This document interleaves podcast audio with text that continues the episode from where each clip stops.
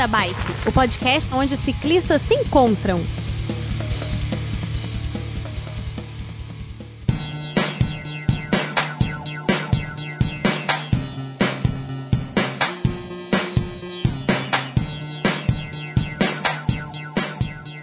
Queridos ciclistas, bem-vindos a mais um episódio do Beco da Bike. De Vila Velha, eu sou o Werther. E junto nessa conversa, a gente tem diretamente de São Paulo o Pena. Wala Wala! E aí, ouvintes? Estou de volta aqui, gravando com você. Finalmente, hein? Até que enfim, cara. Você fugiu dos recados, mas agora tá participando aí de um episódio. Tava com saudade de gravar com você. Ah, obrigado, Werther. Eu amo você. Ah, eu também. Hum. e hoje, num episódio mais que especial, a gente tem três convidadas com quem iremos bater um papo sobre mulheres no pedal. Esse episódio já estava sendo planejado há muito tempo e finalmente, por conta da. Enfim, é, conseguimos juntar essa equipe toda para fazer um episódio bem especial para vocês. Então, como convidadas, a gente tem a Ana Rosa Lima, a Silva Balan e a Ana Polegar. Polegar Polegate. não, Polegate. Polegate. então, é, é, pessoal, vamos lá, se apresentem aí para os ouvintes aí. Ana, Ana Rosa, quem é você? Onde é que você está? Oi, galera. Então, tudo meu bem? nome é Ana Rosa, tudo bom? Eu sou ciclista urbana, e sou brasileira, mas eu tô morando aqui em Duisburg, aqui na Alemanha. E eu tô com o podcast Apenam, por causa disso que eu conheci essa galera toda. E eu sou estudante de doutorado aqui na Alemanha, na área de metalurgia, mas é, eu gosto muito de sempre estar indo e voltando do trabalho de bicicleta. E por, e por isso eu me envolvi bastante com o pessoal do Critical Mass, com ciclistas da região. Muito bom. E você utiliza a bicicleta no ciclismo urbano, uh, prioritariamente, não é isso? Exatamente. Muito bom, maravilha. Então, para engrossar o caldo da conversa de hoje, a gente também tem a Silvia Balan. Silvia, boa noite. Fala um pouquinho de você, se apresente aí para os nossos ouvintes. Engrossar, essa é boa, já deve ter visto alguma coisa. É, meu nome é Silvia Balan, boa noite. É, eu estou aqui em São Paulo, é, sou mãe, ciclista, é, cicloativista, é, participante da bicicletada e ausente hoje. Está acontecendo uma bicicletada muito importante. É, é, bike repórter também do, do, do, Ciclo BR, que é um instituto, uma ONG aqui em São Paulo. E colaboradora também do Bike é Legal, com a Renata Falzoni. É, eu sou mãe da Nina, que tem 10, da, da Bia de 19 e hoje também eu, eu, estou com um canal, iniciando com uma parceira é, designer e ciclista tal, que se chama Cheguei de Bike. A ideia é mostrar a bicicleta na cidade é, através do nosso olhar das mulheres que vão ao supermercado, que precisam de paraciclo, de uma bicicleta bacana e as nossas necessidades mesmo na cidade, né? Então, eu cheguei de bike vai atuar ciclistas e comerciantes vai unir essa turma toda. Nossa, que canal legal. E ele já existe já há algum tempo? Há quanto tempo? É, é, é? A gente tem um, uns vídeos testes, assim. Hoje eu tenho uma viajada e subi. Toda sexta-feira vai ter ao meio-dia um vídeo. E hoje eu subi um, um, acho que é o quarto ou quinto vídeo dessa série sexta-feira ao meio-dia. E então toda sexta ao meio-dia a gente vai estar contando alguma coisa é, da semana, o que aconteceu naquele mês de preferência vão ser coisas positivas e mostrando qual é o melhor caminho, né? Pra, pra, pra seguir de bike pela cidade. Massa, que legal, que bom. Muito obrigado aí pela presença. Bom, e, e para engrossar o caldo ainda mais, a gente tem a Ana Polegatti. Tudo bem, Ana? Tudo bem? Fala um pouquinho de você. Se apresenta para os nossos ouvintes. Olá a todos, é, eu sou a Ana Polegatti. É um prazer muito grande estar aqui com vocês. Atualmente eu moro em São Paulo. Eu sou natural do Paraná, e eu acabei vindo para cá por conta das competições. Eu sou ciclista profissional, a minha equipe é a Memorial de Santos. Eu também sou atleta da seleção brasileira e da militar pela Força Aérea. Eu tenho nove títulos brasileiros, vice, um vice mundial militar. E eu tô aí nessa, nessa, nessa batalha há uns 13 anos. E eu sempre gostei muito de pedalar desde criança mas não imaginava que hoje iria, iria se tornar minha profissão. Bacana, maravilha. Então, ouvintes, vocês viram aí o time de peso que a gente tem para conversar, né? Vamos, vamos falar então, vamos, vamos trocar experiências e, enfim, vamos conversar Roda essa um vinheta aí, Werther, e bora pedalar. Tá bom então. Beco da Bike. Coloque água na sua garrafinha afivele seu capacete e bora pedalar.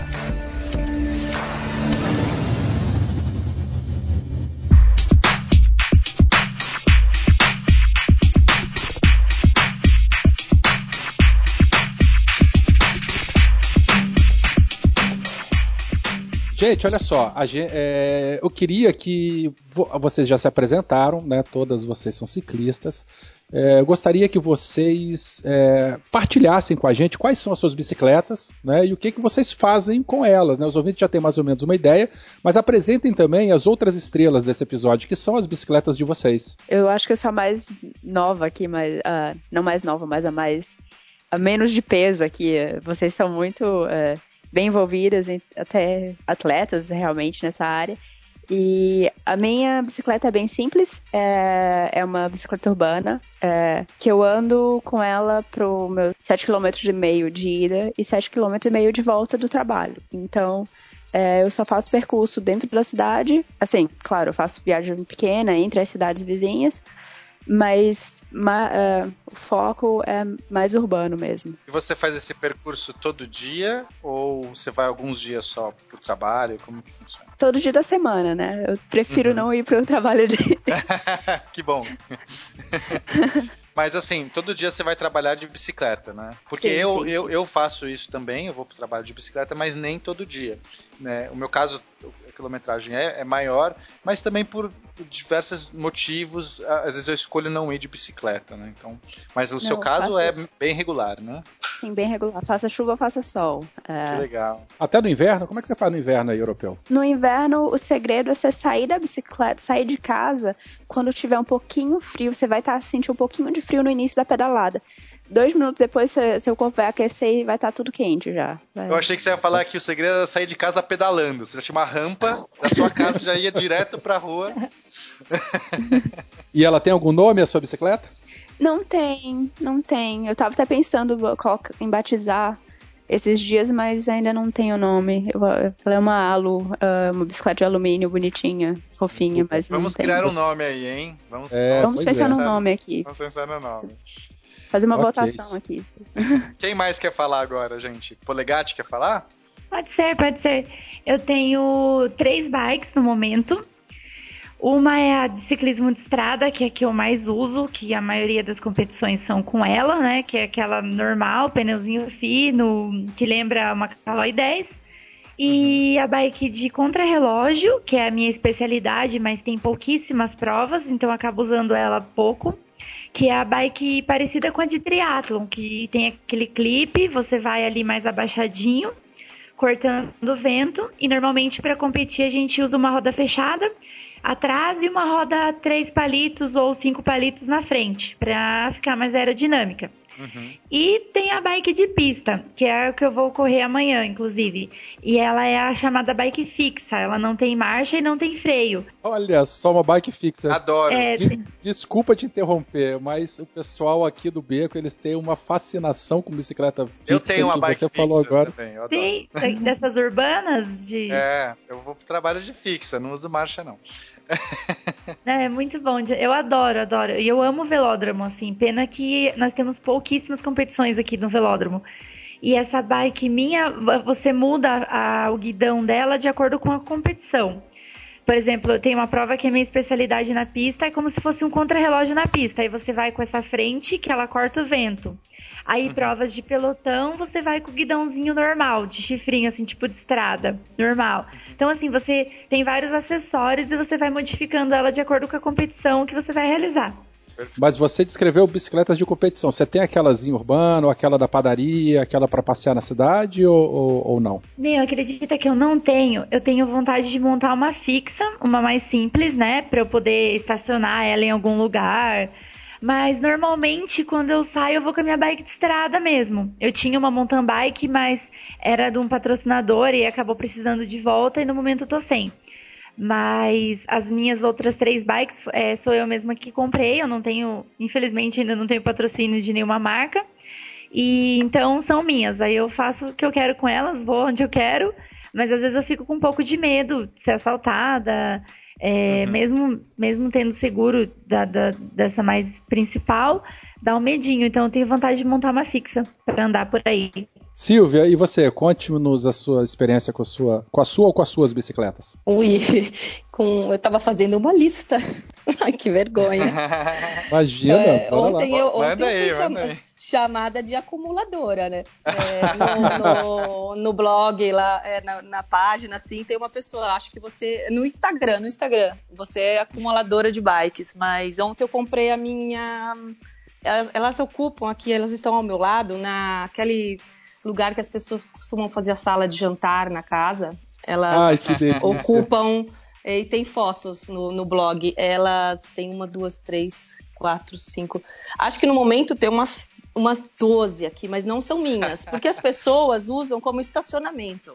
E Sim, pode guardar na sua casa, Silvia. Então as minhas, é, vou começar pela ordem. É, a minha querida é uma Nishiki, uh, 1994. Eu ganhei do meu pai quando roubaram minha bike em 1994, porque eu ia para, eu era a única menina que ia para escola de bike. Eu tinha uma Caloi Montana e roubaram na garagem do prédio. E meu pai foi numa loja aqui perto de casa, tal, que eu continuo morando no mesmo bairro.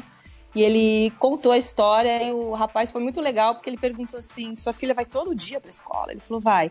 Ele falou, qual é a altura dela? Aí ele falou, 1,65.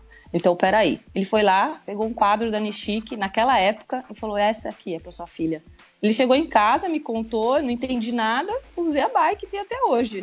Hoje meus amigos, é, é, hoje meus amigos eles falam assim, você tem uma bike de cromoli, japonesa, Silvia. Eu falei, o quê? Eu falava assim, Original, nossa, eu, né? é sua, né? Desde sempre.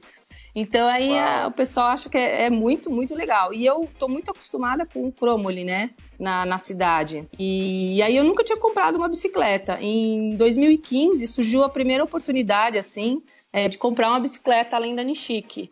E aí começou a história da acumulação, porque a minha amiga ela ia voltar para Berlim, é, que ela esteve lá, ela falou agora eu vou voltar, vou morar mais uns dois, três anos e eu tô vendendo a minha bike que eu trouxe de lá. E ela postou isso na internet, público, e eu tava online, por sorte. Eu falei, minha, né? E comprei né, na mesma semana, porque aí depois todo mundo começou a entrar e falando, é minha, é minha, todo mundo chorando, mas eu já tinha sido a primeira a falar. E a bike é uma Fara Station. Na verdade, eles falam que é uma bike igual a da estação de Berlim. É uma bike de alumínio, bem urbana, só que os componentes dela são incríveis, porque são é um câmbio Shimano melhor que tem, não sei o nome, é um farol, não sei das quantas. Eu não entendo nada. Só sei que ela é boa. E já viajei com ela algumas vezes, que eu viajo de bicicleta também. E aí a terceira bicicleta, eu comprei ontem, são as queridinhas, né? eu tava passando de bike, claro, né? Voltando de um, de um lugar. E aí eu olhei assim, tinha uma bicicleta numa, num, num antiquário, numa grade, assim. Falei, opa, parei e falei, gente. Aí eu fui chegando perto, era uma gazelle holandesa. Sabe que parece falei... que meio que você vai adotando. Sabe gente que adota cachorro, gato? Assim, você vê uma bicicleta na rua, não, isso. como assim? Vem pra cá e você vai Como? Por... Ai, que lindo isso. E eu, gente, eu falei, quanto custa? Eu falei, vou me endividar. A mulher assim falou e hoje eu aprendi o que é roller brake. Então, o que tem nessa bicicleta? Ela é uma bicicleta extremamente diferente. É, o pneu é diferente, ela tem uma saia na traseira, ela é bem é urbana é também. Brake. O que é roller brake? Eu também, fio, fiquei bem encanada e fui pesquisar. É um disco é, no pneu traseiro e dianteiro, assim, no lugar do, do eixo, e aí você é, tem os cabos e chega no. Sabe que eu não sei direito o que, que é? Eu venho aqui no cabo, é um cabo que chega perto do, do disco e não tem nada a ver com aquele disco que a gente vê nas bicicletas modernas, né? E ele freia Entendi. assim, é, travando esse disco. Eu não sei como ah, trava, é interno. É um freio a tambor, não, é como se fosse um freio a tambor. Ele abraça o disco assim e aí ele vai fechando e volta e freia. É, um, é como se fosse. É, lembra, lembra o tambor. É, é, é isso mesmo, é isso mesmo. Bacana. Aí depois, é, é, depois das outras bikes, aí eu não quero deixá-las chateadas assim, mas é uma dobrável que eu tenho por obrigação, a dobrável. Eu não gosto de bicicleta dobrável, eu me sinto um pouco insegura, que parece que ela vai dobrar. E aí eu tenho uma bicicleta que eu ganhei que é é uma bicicleta alemã, não sei da onde, não sei nem o nome. Ela engata na minha traseira e puxa a minha filha. Eu não sei o nome disso. Aí ficam três rodas, sabe? As minhas duas e uma terceira. É um engate para levar a criança, a criança pedala junto. Ah, que legal. É, é, e depois tem também uma Ceci, né, tradicional, que eu empresto para os amigos, e acho que acabou. e são todas bicicletas com perfil mais urbano mesmo, né? É, a, a Nishiki é uma mountain bike de 94, né, mas é, é, é mas não, não é assim para terra, né? Eu, eu já pedalei com ela em várias cicloviagens, eu gosto muito, porque como ela é aro 26, ela nem tem possibilidade por causa do garfo colocar o 729, né? É, não sei a diferença, mas não, não dá para aumentar, não.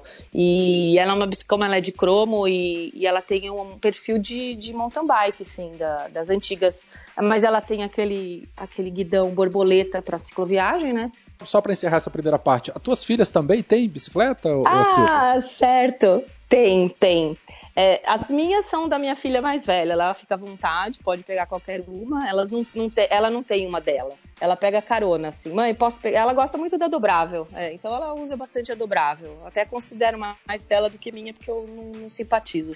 E a pequena, é, por incrível que pareça, ela não é apaixonada por pedal, como eu.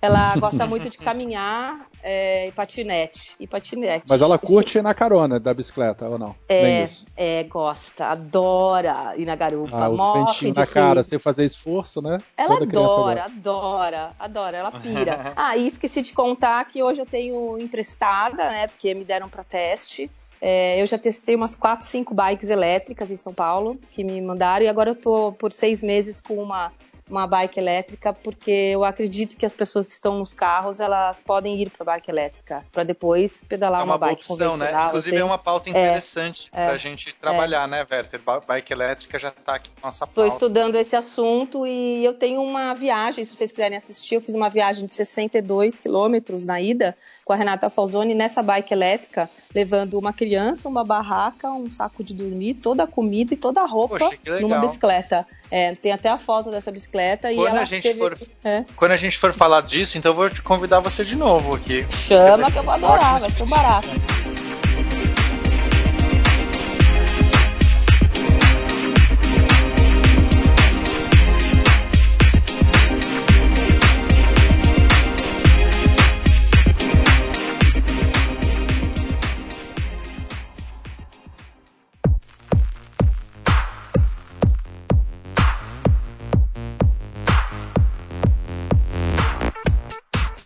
Bom, então vamos lá. Já que nós começamos a falar de consumo, e uma coisa que chama muita atenção para o público feminino são produtos específicos, né? Uma bicicleta com um quadro diferente, uma bicicleta com uma cor diferente. Eu até entendo que a roupa de ciclismo no formato diferente, por conta da anatomia e tal, ela, ela seja, minha visão de homem, tá, gente? Pelo amor de Deus, me perdoe por qualquer tipo de coisa. Mas eu imagino que seja interessante uma roupa que, que tenha um caimento bem. Mas enfim, voltando a essa parte de consumo, né? O que, que vocês acham dessa questão? Por exemplo, é, quadro de bicicleta com pra, é, que a indústria vende como quadro feminino quadro masculino, né? Vamos começar por aí. Vocês acham que precisa disso? Vocês acham que não precisa? Vocês têm experiência especificamente então em dois quadros, né? Precisa, não precisa? Isso é invenção de moda? É, vamos, vamos, começar falando um pouquinho sobre isso aí. Ah, eu sou bem chata em relação disso. Não, te, não vejo muita graça nisso, não. só que eu sou muito pequena. Só que eu tenho um metro e meio, né? então. É, então, geralmente, quando tem coisas de mulheres, geralmente são menores. Então, eu sempre pego o que tem de menor, porque é sempre o que tem que tem de menor que, que, que tem o melhor feed para mim, né? Uhum. Mas se tivesse um quadro que a indústria chama de quadro masculino, mas se fosse um tamanho pequeno, para você não haveria problema nenhum. Assim, eu, no meu caso, eu sou meio. É, por mim, tanto faz, assim, meio. Não importa. Porque a, a, diferença do quadro que a indústria coloca é porque ele tem. O que, que é exatamente a diferença, Werther? é... é...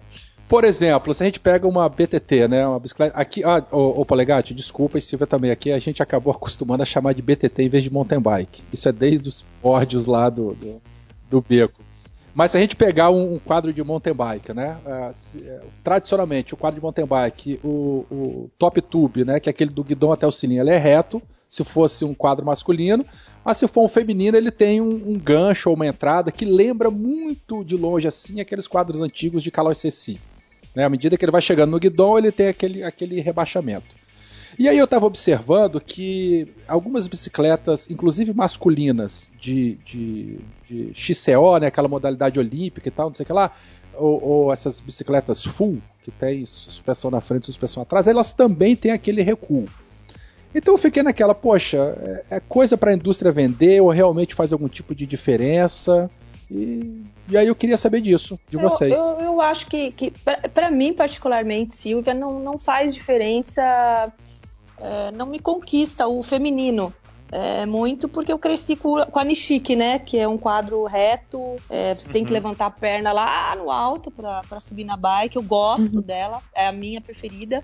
E ela é muito mais veloz é, que a bike, é, aquela desenho da Ceci porque aí vem a mesa, vem o guidão, a postura que a gente fica. Então, eu gosto muito é da Nishiki com o quadro que diz que é masculino ou unissex, eu não sei como chama, e, e eu, eu, gosto mesmo. E as outras que eu tenho, não dá para viajar. Elas têm esse quadro que é chamado feminino, elas são muito urbanas. Você tá de saia, você tá de sapato, elas, fica mais Elas não têm tanta eficiência de pedalada, não, seria isso? Na subida, é... isso. É, uhum. é, um, é, um, é, na subida não é eficiente nem um pouco.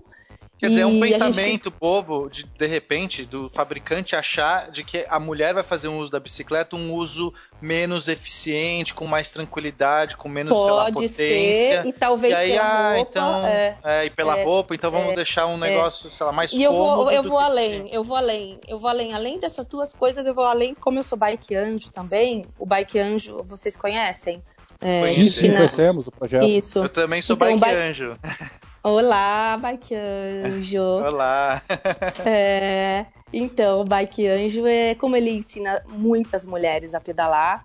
E a maioria das mulheres, da, da, dos, dos que vão na oficina Bike Anjo aprender a pedalar são mulheres elas se sentem mais seguras nesse tipo de quadro. Então eu acredito que esse quadro seja importante para mulheres que começam a pedalar, é, que, que pedalam na cidade mesmo, de modo geral, né? Imaginando uhum. essa insegurança de subir e descer da bike, porque muitas pessoas é quando param no semáforo, elas continuam sentadas no selim. Sim, né? Sim. E não é essa maneira que você, você claro. para na bike. A gente sabe que a gente tem que sair do selim quando a gente, a gente para a bike, assim. Então, se a gente uhum. continua sentado, alguma coisa de errado tem se eu alcanço o pé no chão desse jeito, né? É o, o selim deve estar muito baixo. Então eu acho que isso dá uma é sensação até, é até bom de segurança. falar agora, Silvia, para os nossos ouvintes, né, explicar para porque às vezes tem ouvintes que não pedalam ou, ou não conhecem. Mas uhum. a altura correta para você colocar o selim é aquela com que você quase consegue estender completamente o, sua perna quando o pedal está na parte de baixo. Então, se isso. você coloca desse, desse jeito, né, que a sua perna praticamente está toda esticada, porque isso pela eficiência na pedalada, você não alcança o pé no chão. Não tem como isso. alcançar o pé no chão. Então, pra, quando você para, né, se você está com uma bicicleta adequada para o seu tamanho, é, configurada adequadamente para sua altura, quando você para, você tem que sair meio que da bike ou pôr, é, apoiar o, o, bico do pé, você tem que meio que dar uma inclinada. E as pessoas de fato se sentem seguras, porque elas acham que vão cair quando está começando. Né? Sim. Então, então, esse quadro ajuda você a ter aquela desmontadinha mais fácil, né? Com é certeza. Isso, isso, Mas aí eu faço uma pergunta para você. Então, não seria talvez, né, se a gente tirar o sexismo de lado, mais interessante vender esses quadros como para iniciantes, para pessoas que não estão confortáveis e não necessariamente pro, como mulheres, né? Tirar um pouco esse viés. Eu acho que a gente pode, pode começar a repensar um pouco, né? É verdade, é verdade. Mas para a indústria talvez não seja interessante, né? É, bom, a é. indústria está pensando de é. outra maneira. É, é. Eu acho... dinheiro dela. Eu acho que andar de bicicleta tem que ser algo mais simples possível. Então eu uhum. acho que tem que a simplicidade tem que estar dentro do andar de bicicleta, do, do caminho para o trabalho de bicicleta, da, da locomoção dentro da cidade. Eu acho que tem que ser o mais simples possível. Então, por isso que eu, assim, no meu caso, não me chama tanta atenção, mas eu sei que todo mundo quer ter uma bike mais bonitinha, todo mundo quer ter uma organização, assim, quer que fique legal no final. Uhum. Entendi. Talvez e... o visual também seja um apelativo nesse caso. Isso eu acho que eu acho que esse que seria o chamado maior, pensando aqui no que seria uma bike feminina, Eu acho que também seria esse chamado, né? Entendi, ela seria mais graciosa, talvez. Tem umas curvas, assim, seria mais por isso? Não sei. Eu, eu imagino, assim. Ô Legati, você teve alguma experiência é. também com, com quadros ou, In... ou, não? Sim, sim, até eu ia, ia falar agora mesmo. Eu já tive bike feminina, já tive bike normal, né? Unissex, vamos dizer assim, já nem se usa mais essa palavra. Mas eu não vejo muita diferença. Eu concordo com o que ela falou do tamanho, que realmente as mulheres que têm uma estatura menor, elas não conseguem encontrar uma bike. Aí também, em termos de performance, é, as bikes de estrada, hoje você encontra bikes topíssimas, que são femininas, que são usadas por atletas olímpicas, inclusive, que já são pensadas na performance. Então não tem mais isso da bike feminina ela ser ruim. Ela é certo. é boa tanto quanto a masculina, mas ela ajuda, que nem a Flávia Oliveira, ela, tem, ela é muito baixinha. Ah, e só tem se eu não me engano, uma ou duas marcas de bike que fazem bike para o tamanho dela. Então, é, eu já fui companheira dela em várias provas pela seleção. Quando ela quebrava uma bike, nossa, a corrida dela acabava, porque não achava a bike do tamanho dela. E eu acho que é isso que elas procuram muito e também o visual, como elas falaram. Porque às vezes não tem bikes tão bonitas aos olhos das mulheres é, no, no geral, assim. Tipo, ah, é preta com vermelho. Às vezes a mulher quer uma preta com roxo, preto com rosa é, branco com alguma. Entendeu? Então acho que ela atende mais os gostos das mulheres, não que vai ser melhor ou pior, sabe? Essa é a minha visão, né? Então tem também quadros nesse dito feminino que também tem alta performance. Exatamente. Hoje tem. Hoje em dia tem. Isso. Mas nesse, nesse uhum. exemplo que você deu da tua colega, você falou que é um quadro de alta performance, mas aí é por conta da geometria ou porque ele é pequeno, mais leve e aí o, o rendimento em cima da bicicleta é melhor? É geometria, o tamanho e também ser leve, porque, por exemplo, ela é uma atleta de alto nível também, então não adianta pegar uma bike pequenininha, mas que seja um chumbo, né? E ela é Sim. é montanheira, então ela não vai conseguir fazer o que ela tem que fazer. Então, além de Legal. tudo, tem que ser uma bike muito leve e boa, realmente que, que possa que conforme a geometria, ela te dá mais velocidade no plano, mais sprint, mais subida. É todo feito um estudo. Então, antigamente não tinha. Hoje em dia, eles fazem um estudo em cima disso para as bikes é, ditas femininas também. Que legal. Gente, deixa eu falar uma coisa. Eu tô adorando esse papo, porque é, essas a gente conseguiu reunir aqui realmente três perfis diferentes e, e, e tá agregando muito esse papo. Nossa, tô, tô tô adorando. Desculpa só, só era só um disclaimer. e continuando Legal. nesse assunto sobre, sobre consumo de, de acessórios, vocês têm algum acessório específico para o público feminino ou que ajuda vocês por serem mulheres? Que vocês têm uma dica de repente de algum, de algum produto, de alguma coisa para o público feminino? Em termos de acessório, assim, eu uso quase a mesma coisa. Eu acho que as roupas, elas se ajustam mais às femininas. Tipo, pra, pra pedalar mesmo, pra, assim... É, como é que eu posso explicar? Aquelas as roupas com bolsinho, de treinamento e competição. Por exemplo, no uhum. meu caso. É, eu adoro usar roupa feminina. Muitas vezes a gente usa roupas normais, como a nossa equipe tem meninos e meninas. A gente uhum. sempre usava o mesmo uniforme, mas esse ano a gente já ganhou um design especial. O faz forro diferença. É um pouquinho, faz, porque o forro é um pouquinho menor, então ele machuca um pouco menos. E a camisa se ajusta mais. E fica, fica mais gostoso para pedalar, porque o homem Perfeito. ele tem a maioria ombros mais largos, então ficava sobrando muito embaixo do braço é, sabe, eu sentia assim, uhum. que me atrapalhava um pouquinho. Então, isso eu sinto diferença. Agora, no resto, não. E algum outro acessório, assim, dentro do teu perfil de, de atleta profissional, algum outro acessório específico para público feminino você acha que faz alguma diferença na tua performance ou no teu conforto? A roupa mesmo é o mais importante, de resto tá de boa? Na minha opinião é mais a roupa. Por exemplo, sapatilha eu não uso uma feminina, eu uso uma normal, masculino, feminino, sei lá. E capacete também, eu uso um rosa. Na verdade, isso caracterizaria feminino ou não, porque Inclusive o uniforme da nossa equipe é rosa, e os meninos usam também, rosa com azul. Uhum. É, vamos desconstruir e... essas coisas de cor, né? Exatamente. Gente? Então eu acho assim que não, não muda muito, é mais o formato da roupa mesmo, por termos de tamanho. Você ia falar, eu... Ana Rosa? Não, eu só ia falar que foi bem legal ela botar isso em pauta, porque quando você faz, fala em uh, acessório voltado para o público feminino, às vezes pensa que ah, é mais para vender, só que também tem essa questão de olhar mais com, com mais cuidado para o público feminino, né? Uhum. Nos exemplos que ela deu foi bem claro que não é só a parte de consumismo, mas também a parte de cuidado, com, de olhar com cuidado para esse público. É, e quanto mais as mulheres começarem a exigir isso, né? Porque os fabricantes, eles só querem ver mercado, né? Então, se, se por isso que é importante a gente trazer cada vez mais mulheres para o pedal, que é, cada vez mais ativas nisso, tenham voz, porque é assim que os fabricantes vão falar assim, ok, as mulheres exigem produtos voltados para elas, produtos de qualidade, produtos de alta performance, e é, é assim que a gente vai conseguindo mudar, né, a, a realidade. Tem mais algum, algum é, objeto ou produto específico que, você, que, que vocês queiram mencionar? Não sei se a Silvia tem alguma dica também.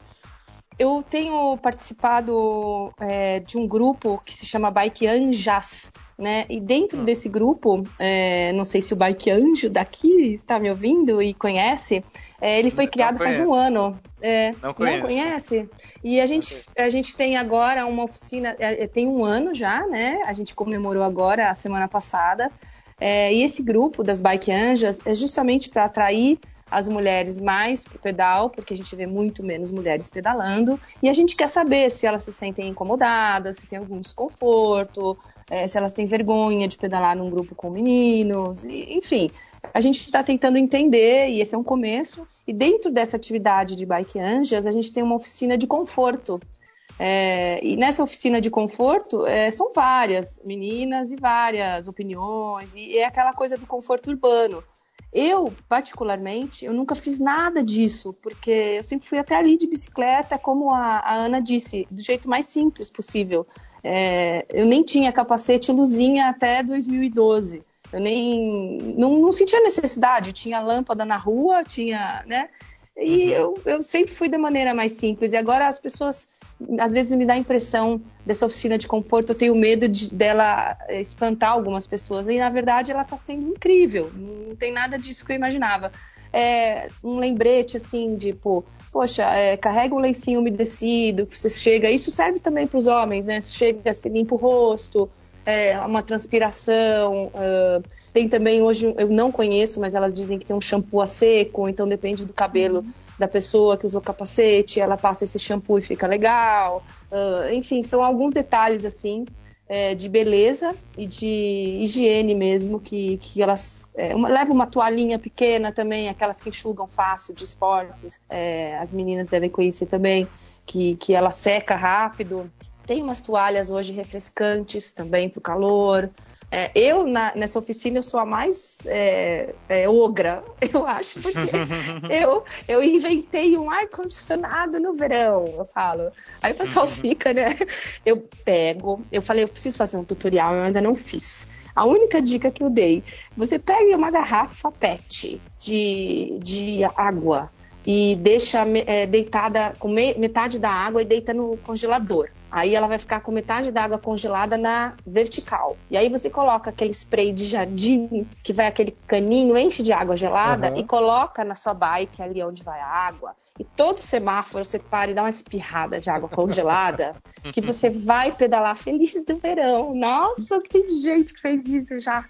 Então, assim, é, essa é a minha dica. Só de conforto, é joga água gelada na cara. Ótimo de resto, de resto, eu acho que pedalar é uma coisa tão gostosa. E se você tiver com uma roupa confortável, tá ótimo. Não precisa de, de nada especial mesmo, porque não é uma, uma competição. Eu não sei como que é uma competição, nunca participei, né? E numa cicloviagem, a gente sempre vai de modo lento, é, um, um 15 quilômetros, 18 quilômetros por hora, a média, né? Então não tem muita preocupação com isso. Eu acho que, que se a pessoa está confortável, está feliz, está ótimo.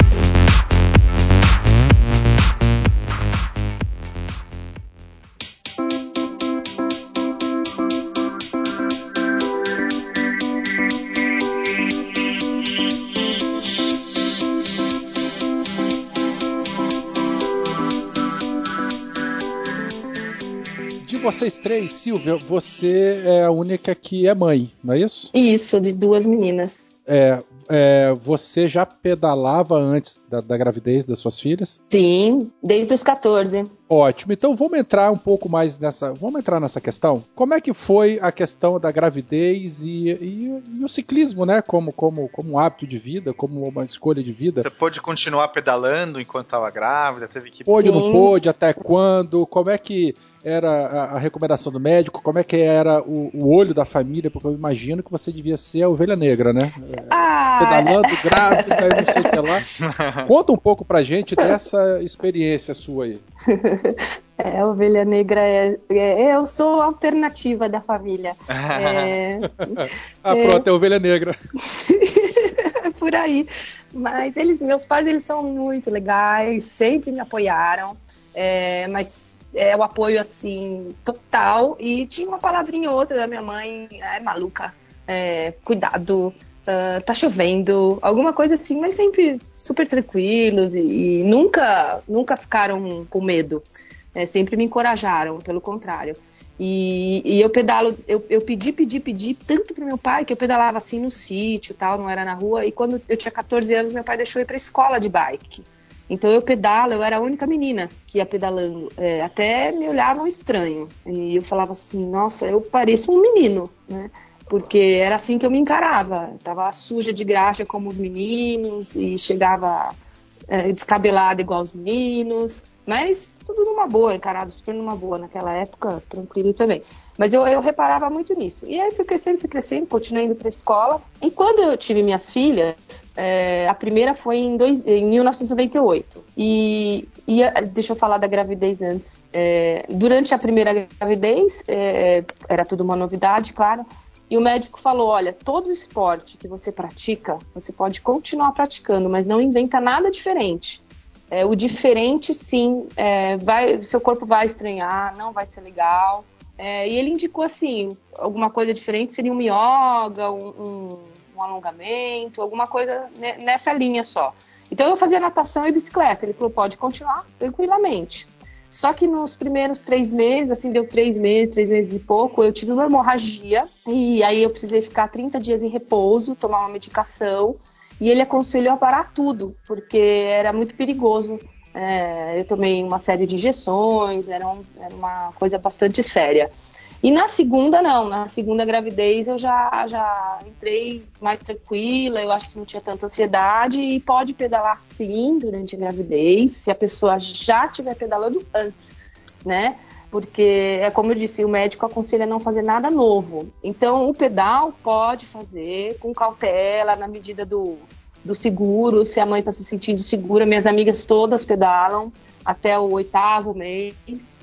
É, eu tenho Nossa, uma amiga. Então é, é, vai até estágio bem avançado mesmo. Vai, eu, não, eu não tinha ideia que, que poderia. Vai, vai. Se você estiver assim. aguentando, estiver tranquila, estiver firme, forte ali, vai que vai. Que as nossas atividades elas são normais. É, eu fico sempre. eu falo assim, ai, um dia eu tive uma barriga gigante, daqueles caras que tomam muita cerveja. Eu consegui saber o que não é amarrar um sapato, eu consegui o que, que não é tomar banho direito, não olho o meu pé por causa da minha barriga. E assim, você tem muita coisa engraçada, mas dá para fazer. Dá, dá para pedalar sim. E na e... rua, como é que você, é, como é que era o pessoal vendo uma louca grávida de barrigão de oito meses passando de bicicleta? É, a louca, você sentia é, alguma... Sim, a louca grávida passando de barrigão de oito meses. É, é, isso mesmo. Vai cair, vai morrer os dois. Vai, eu... entra por um ouvido e sai pelo outro. Você dá um sorriso, dá bom dia, tchau. É isso, é isso. E, e aí as filhas é, foram pra cadeirinha com um ano de idade. Ai, que legal. Aí é mais louca. Ah, verdade, né? É. É tranquilo, não, não precisa parar nada. TPM ou menstruação interfere com a pedalada? Conta a experiência de vocês sobre isso. Tô curiosa para ouvir atleta. então vai eu, eu acho que a podia começar. então, é. atrapalha um pouco sim. É, a gente corre do mesmo jeito, mas é, atrapalha. Você fica mais fraca. Não é o seu, por exemplo, ah, não é o meu dia. Com certeza. Eu posso até andar bem tudo, mas com certeza eu poderia estar melhor do que eu estaria naquele dia. É, uhum. é fato, assim. Já corri até volta. que pegou alguns dias assim, e os dois primeiros dias são ruins. Os outros é tranquilo, mas esses dois primeiros dias, nossa, é ruim. Dá cólica, dá dor nas costas, dá tudo. Tem uma. Qual que é. Você já sabe o período, mais ou menos? Assim, é uma coisa programada? Você fala, ah, dia tal vai ser ruim. Ou é, não é muito certo? É, não é muito certo, mas dá para ter uma ideia. Como no momento eu tomo anticoncepcionais, que a médica receitou, que, que dá uma controlada nesses sintomas. Uhum. E então eu já mais ou menos sei, quando tá acabando ali, eu, ixi, a coisa vai ficar séria. Então já vou me preparando. Mas hoje eu já não sofro tanto. Mas você tem acompanhamento profissional também, né? Preparador físico, é, é, é, é técnico. Então, eu tenho técnico, mas os treinos sou eu que faço. Eu mesma que monto meu treino. Então, mas assim, eu me, eu me ouço muito. Se eu sair não tiver bem, se eu tiver tiro, qualquer coisa para fazer, eu não faço. Eu só rodo e volto para casa e descanso. Não tem nada melhor que isso. Entendi. E isso você falou mais da TPM e da menstruação, ou os dois? Os dois, os dois. A TPM mesmo, é, já, eu, eu não sinto tanto, eu já sinto ela mais junto com a menstruação, sabe? Eu ah, fico entendi. só irritada antes, mas na então bike... é um desconforto, é, existe o desconforto da menstruação também, de você... É porque é o esforço, é de pedalar e aí mexe a perna, isso gera um desconforto. Desculpa, acho que eu estou querendo entrar num detalhe muito idiota também. Não, não, é... pode... É, eu acho que é mais a força que você faz, porque quando é um pedal de boa, eu não sinto. É, hoje mesmo, depois da corrida, eu venci a prova, andei escapada 45 quilômetros. A hora que eu terminei, me deu cólica, mesmo não sendo nenhum período de, de cólica, mas de tanta força que você faz, deve mexer ali, eu não sei explicar, mas te dá cólicas até depois. Então imagina se se já está sensível ali por causa da menstruação e você faz muita força. Então, eu acho que é isso. Porque se eu pedalo de boa, eu não sinto isso. Eu não sinto dor, eu não sinto. Mas se eu tento pedalar um pouquinho mais forte, aí começa. Entendi. As outras então, também é, tem, é, compartilham disso? Como que é? Então, é, o meu, no meu caso é bem diferente porque eu não, é raro eu pegar com, assim, eu não tenho tanta pressa para chegar no trabalho. Assim, eu vou relativamente lento, relativamente tranquilo. Então, é, para mim, ir de bicicleta pro trabalho é quase uma. É um acordar de bom humor, é um, quase uma terapia. Então, assim, eu gosto, eu tenho prazer de fazer essa rota. É, então, para mim, é, esse trajeto é, ajuda a se vacilar meu humor de alguma forma, independente do período é, do meu período menstrual, assim. Mas eu acho que isso é algo que me dá um pouquinho de, de me dá um pouquinho de felicidade, assim. São gotinhas de felicidade no meu dia. Então ajuda, inclusive. Também... É. Isso, então seria uma ajuda para TPM, assim. Legal. Eu imagino. Quer dizer, eu imagino não, eu consigo sentir isso, quase. Dá para perceber bem claro no, no, meu caso. E, e na questão de cólica, assim, eu não tomo nenhum, eu não tomo nenhum anticoncepcional. Então, é, eu comecei a ter mais cólica por causa disso. E quando eu faço o percurso, quando eu, tô, quando eu me movimento, eu sinto que diminui. Assim, eu não sei se isso é mais da minha cabeça, assim, não tô falando com nenhuma base médica aqui não, mas a minha impressão é que faz bem para mim estar tá nesse movimento e diminui minha cólica. Geralmente, já aconteceu de eu começar a bicicleta, uh, já aconteceu de eu começar o caminho com, com cólica e terminar sem cólica e é, algumas vezes, assim. Ai, que legal. Essa é, é uma coisa mais um empírica. Ponto positivo, né? Mais um, ponto positivo para o ciclismo. Olha que legal. Só que eu não vou treinando, né? Então é bem diferente. Eu tô, eu tô bem devagarzinho, bem de boas no caminho. Então é bem, bem diferente. Uhum. Pô, que e... bacana. Então pode ajudar também. E assim, né? sobre o meu ponto de vista, isso ajuda bastante.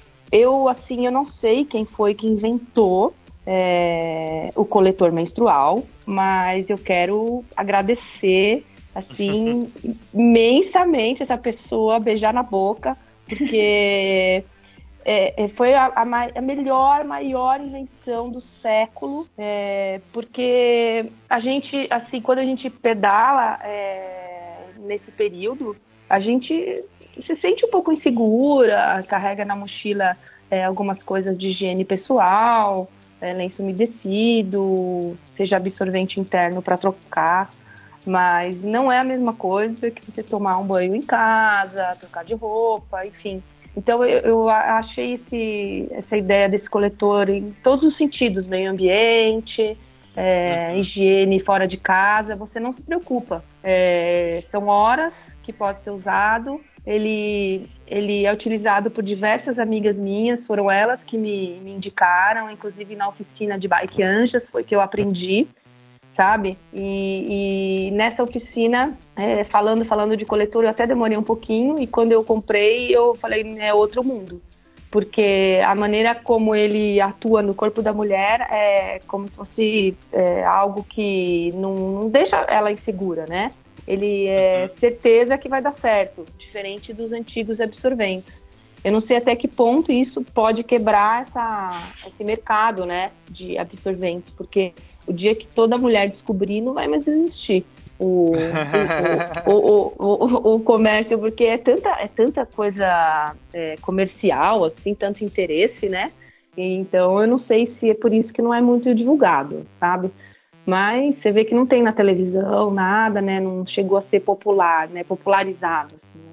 Mas ah, então eu convido eu, nossos né, ouvintes aí, né? Uma dica é, importante é. aí para os nossos ouvintes, para as nossas pedaleiras Pra experimentar, é. de repente, né? Não só para as pedaleiras, né? É. Porque pelo que você tá Trocar me falando. Uma ideia é... com, com a mulherada, é, né? é. Mas exatamente isso que eu ia falar também. Eu também. O copinho é Salvador, assim. É, é. Nessa questão, eu uso também o copinho, é, o coletor. E às vezes eu gostava de usar volta e meia é, calcinha, que, que eu não sei o nome, é, mas que também é tipo um absorvente na calcinha e combinava os dois. E aí eu percebi que esquentava bastante. Eu, nossa, eu já tava. Porque na verdade eu comecei a usar o coletor antes de andar tanto de bike. Então, é, para mim foi o contrário, assim, foi. É, eu comecei a usar coletor e depois eu percebi, nossa, faz milagres. é perfeito para andar de perfeito para andar de bike, assim. Muito bom. É, Peninha, vamos na paradinha aqui para a gente poder tomar um copo d'água aí com as nossas convidadas e dar uma leitura nos recados e comentários?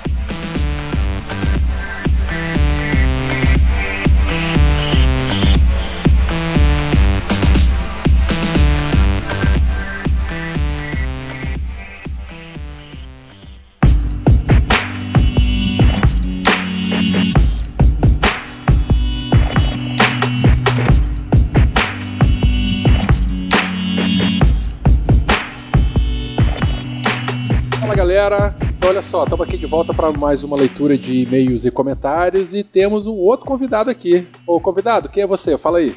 E aí, pessoal, salve, salve pedaleiros e pedaleiras. Aqui é o Everton Marques. Acho que alguns devem me conhecer já do grupo lá do Telegram. E eu sou aqui de Maceió, Alagoas. Sou estudante de engenharia civil e adoro pedalar também, assim como vocês esperam. Muito bom, maravilha. Tá cobrindo buraco aqui de novo, né? Quer dizer, de novo não. É. De alguém, né? De alguém. Isso, isso. Tá. essa galera que não aparece aqui, pra você ver. O Penny e o Felipe que não apareçam, pra vocês verem. Então, galera, uhum. olha só, vamos ajudar o beco a crescer, vamos ajudar a, a, a máquina a girar, o pé de vela a girar.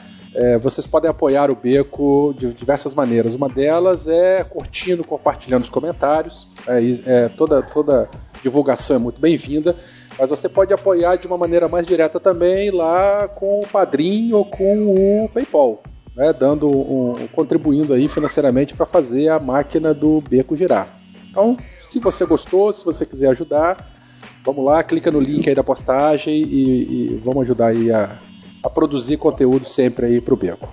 Beleza? Então, pessoal, o Beco também está realizando uma pesquisa com os ouvintes para definir um perfil de vocês, né? Então, nós queremos saber quais os seus hábitos de pedal e as suas bicicletas, para assim a gente poder desenvolver programas com a cara de vocês e assim a gente poder melhorar e especificar o nosso conteúdo para agradar mais. Então o link vai estar na postagem desse episódio. Isso aí, queremos saber da sua vida, né? A ideia é essa. Uhum. É... Bom, galera, é... outro recadinho interessante é o Bazar do Coração. Vamos lá entrar. O que é o Bazar do Coração, Everton? Então, Bazar do Coração é um grupo, né, no, assim, principalmente no, no, no, Facebook, onde o pessoal compartilha ou até oferece produtos que já não estejam mais sendo utilizados e que não vão fazer falta. Então, é, o objetivo não é vender os produtos, é, se desfazer de alguma coisa que você não esteja utilizando ou que você sabe que vai ajudar alguém mais do que você. Então, lá você oferece o que você tiver e alguém mostrar interesse, vai lá e, pega com vocês. Então é pra gente praticar o desapego, né? E deixar o coração quente. Exatamente. Exato. Exatamente. Isso aí. Natal antecipado. Isso aí. É, pessoal, é, tá confirmada a minha participação lá no Bicicultura. Entre os dias 7 e 10 no Recife. Eu vou lá representar o Beco. É, vou participar diretamente de uma roda de conversa chamada Movimentos Ativistas, Organização e Atuação.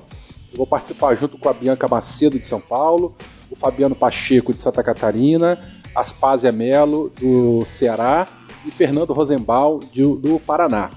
É, eu vou lá né, falar um pouco sobre a experiência do Beco da Bike como um veículo de divulgação, de inserção é falar como que o Beco ajuda, ajudou no passado, continua ajudando e contribui para divulgação e inserção de pessoas no ciclismo. Então, quem tiver por lá, procura lá o Cultura, se inscreve e bora participar. Um outro recadinho é que tá certo também a minha viagem para São Paulo nesse mesmo mês de setembro, então entre os dias 21 e 24 eu vou para lá, vou participar da Brasil Cycle Fair e nós vamos tirar alguns dias aí para fazer uma pedalada com a galera lá de São Paulo nós vamos fazer um encontro de noite no dia 23 em algum restaurante ou algum boteco, algum bar, vamos ter umas pedaladas lá.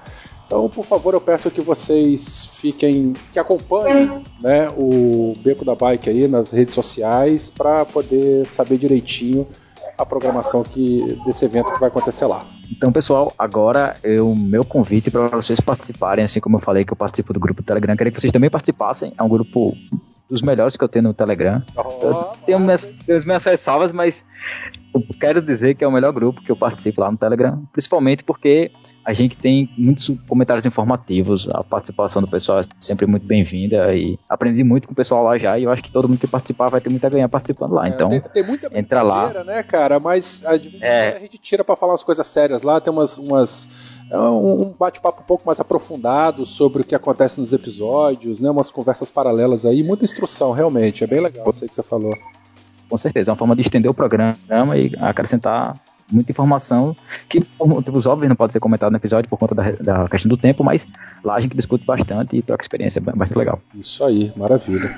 Então, gente, olha só, o primeiro e-mail que nós recebemos aqui é da Fabiane Marcondes. É, ela também faz parte lá do, do, grupo da gente do Telegram e responde, mandou um e-mail bastante interessante. É, Olá pessoal, gostei muito da conversa com o André. É bom saber que a UCB preza pela equidade de gênero. Né? Vejo, ela comenta ainda também. Vejo muitas mulheres pedalando aqui no Rio, mas a julgar pela quantidade de mulheres no grupo do Telegram, o Rio de Janeiro não é regra. Ou então, as mulheres talvez ainda tenham receio de se colocar quanto ao assunto. Parabéns ao CB pela iniciativa. Olha que massa! É, ela mandou esse e-mail antes desse episódio ir ao ar. E nós estamos falando exatamente sobre isso aí nesse episódio de hoje. É, ela comenta também, e olha só que interessante, eu voltei a pedalar algumas semanas depois de 18 anos parada. Aí relata do sistema de, de, de bicicletas compartilhadas no Rio de Janeiro é, é um serviço que tem bastante reclamação, não é um serviço tão eficiente e tal. Mas trocando umas ideias com a Fábio aí, é, é, é, é, em outras mensagens, uma coisa que ela relata bastante é que ela tem um pouco de receio, um pouco de medo de pedalar em, em grandes cidades e tal. É, ô Fábio, fica a dica aí de você procurar o Bike Anjo, né? Que a gente já comentou aí várias vezes é, em alguns outros episódios aí, que o pessoal eles dão uma força maravilhosa para quem tá quer começar ou quem quer reaprender a, a pedalar. E ela comenta aqui no, no e-mail também que queria dicas para comprar a primeira bicicleta, né? Eu acho que eu também gostaria muito que esse episódio saísse, né? já, já fazendo a cobrança aí. É, porque muitas vezes amigos meus né, querem comprar uma bicicleta e eu não tenho tanto conhecimento assim para indicar bicicletas ou o que eles deveriam observar necessariamente. Aprendi muita coisa com o pessoal lá do grupo do Telegram, mas eu acho que um, um compilado na forma de um episódio seria muito bacana. Pois é, estamos em negociação aí com uma pessoa, infelizmente eu não posso adiantar mais nada além disso que é um, um, grande especialista aí no mundo do ciclismo. Vamos ver se a gente consegue trazer um episódio aqui que vai oh, oh. ser bem legal, mas eu só posso falar isso. Ela agradece por esse cast tão bacana e beijos. Fábio, um beijão para você também aí, sucesso aí no Rio de Janeiro e bora pedalar. Somos todos irmãos. Ah, beijão aí. Isso aí. Agora um comentário que foi feito lá no, no site, né, no, do episódio. É, tô Darley Santos. Olha, de fato não tinha ouvido falar antes da União de Ciclistas do Brasil, mas foi um grande prazer ouvir e conhecer um pouco sobre. Acho bacana e espiritu espirituosa a ideia de promover, através do ciclismo, a própria cidadania. Ou como vocês colocaram na descrição do post, mostrar como a mobilidade ativa pode ajudar na desconstrução de modelos urbanos e, e societários excludentes, em busca de cidades mais humanas. É, é a única interessante esse, esse comentário. Na verdade, isso aí é a descrição do Bicicultura, né? A gente deu uma chupinhada lá da página do Bicicultura e colocamos lá. Mas uma coisa que a gente sempre comenta muito nos episódios é que nós, ciclistas, nós temos que ser vistos, né, cara? A gente tem que parar com esse negócio de que a, hum. a cidade é para carro. A cidade é para o cidadão. Carro, inclusive, né? Mas também tem aí pedestre e ciclista, né, bicho? Justamente, justamente. A gente tem que ocupar o espaço, né? Então, o, à medida que a gente for ocupando o espaço, a gente vai ganhando espaço. Então, todo mundo tem que botar a bicicleta na rua. Então, ele termina aqui dizendo: é a única circunstância que me permite gritar, em alto e bom som, uma expressão devidamente descontextualizada. Viva a revolução das bicicletas, deixa bem claro aqui. Então, eu, eu concordo plenamente com ele. Muito bom, tem Darley. Que... Obrigado pelo seu comentário. Darley tá presente aí, ele comenta bastante, viu, cara? Sempre, sempre tá aí, dando o ar da graça pra gente. Valeu, Dalei, por mais um comentário. Mas então é isso. Ô Everton, obrigado por você ter participado dessa leitura de e-mails. A gente não pode se, se prolongar muito aí, que a mulherada aí tá esperando para poder voltar pro episódio. Imagina, Werther, eu que agradeço, agradeço a todos aí pelo, pelo grande podcast que vocês têm nos presenteado a cada 15 dias. Então, todo mundo que puder contribuir lá no padrinho, como o Everton já falou. É isso aí, valeu. Maravilha. Então tá bom, gente. Um abração, o Everton. Obrigado, um beijão pra você aí. Vamos continuar, toca o episódio. Tchau, tchau.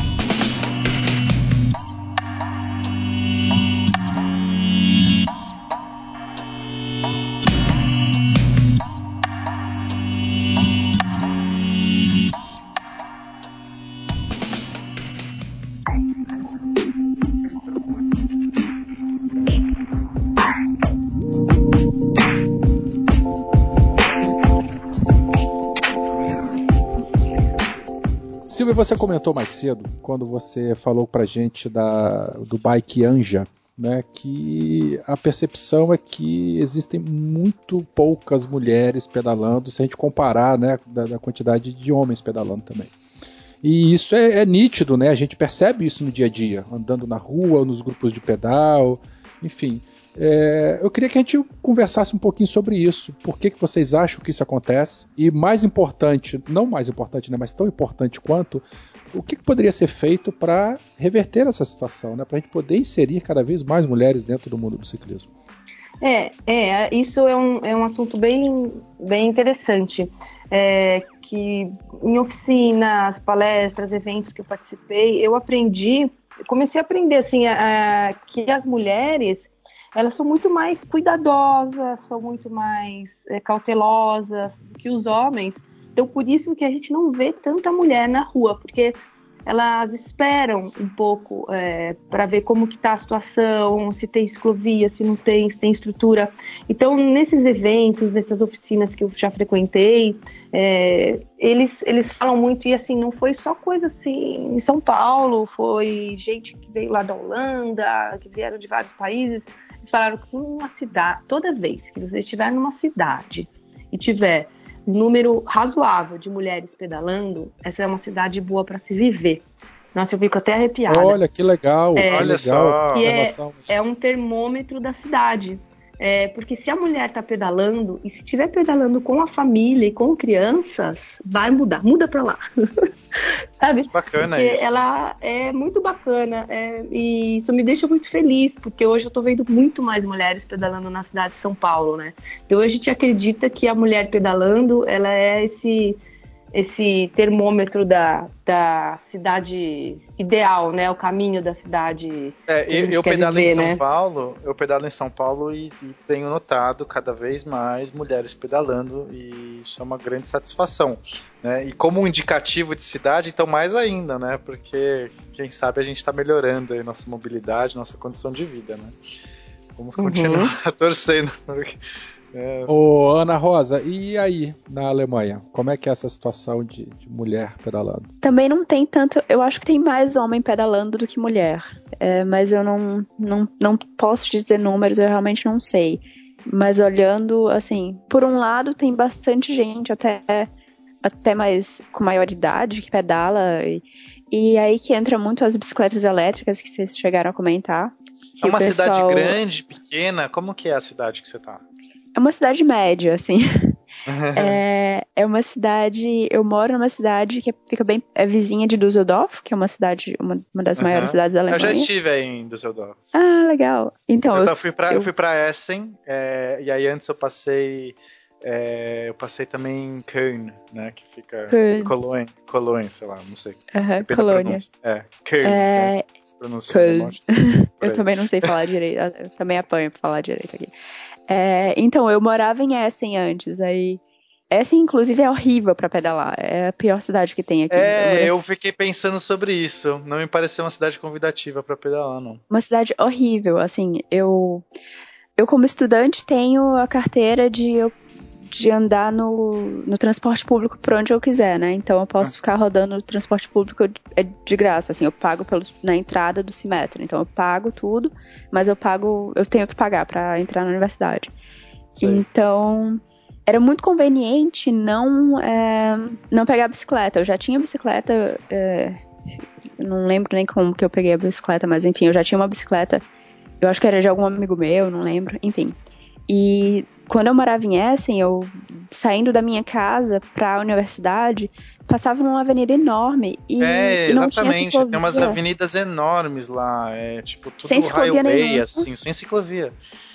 E você sabe que eu e... tenho uma coisa de quando eu via, desculpa, é. te cortei.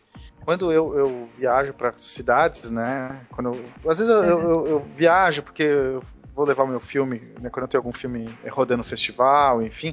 Aí eu vou para vários lugares. E aí eu sempre pedalo. A minha coisa que eu tenho, porque eu viajo sozinho muito quando você tá fazendo essas turnês assim de, de festival, você viaja sozinho.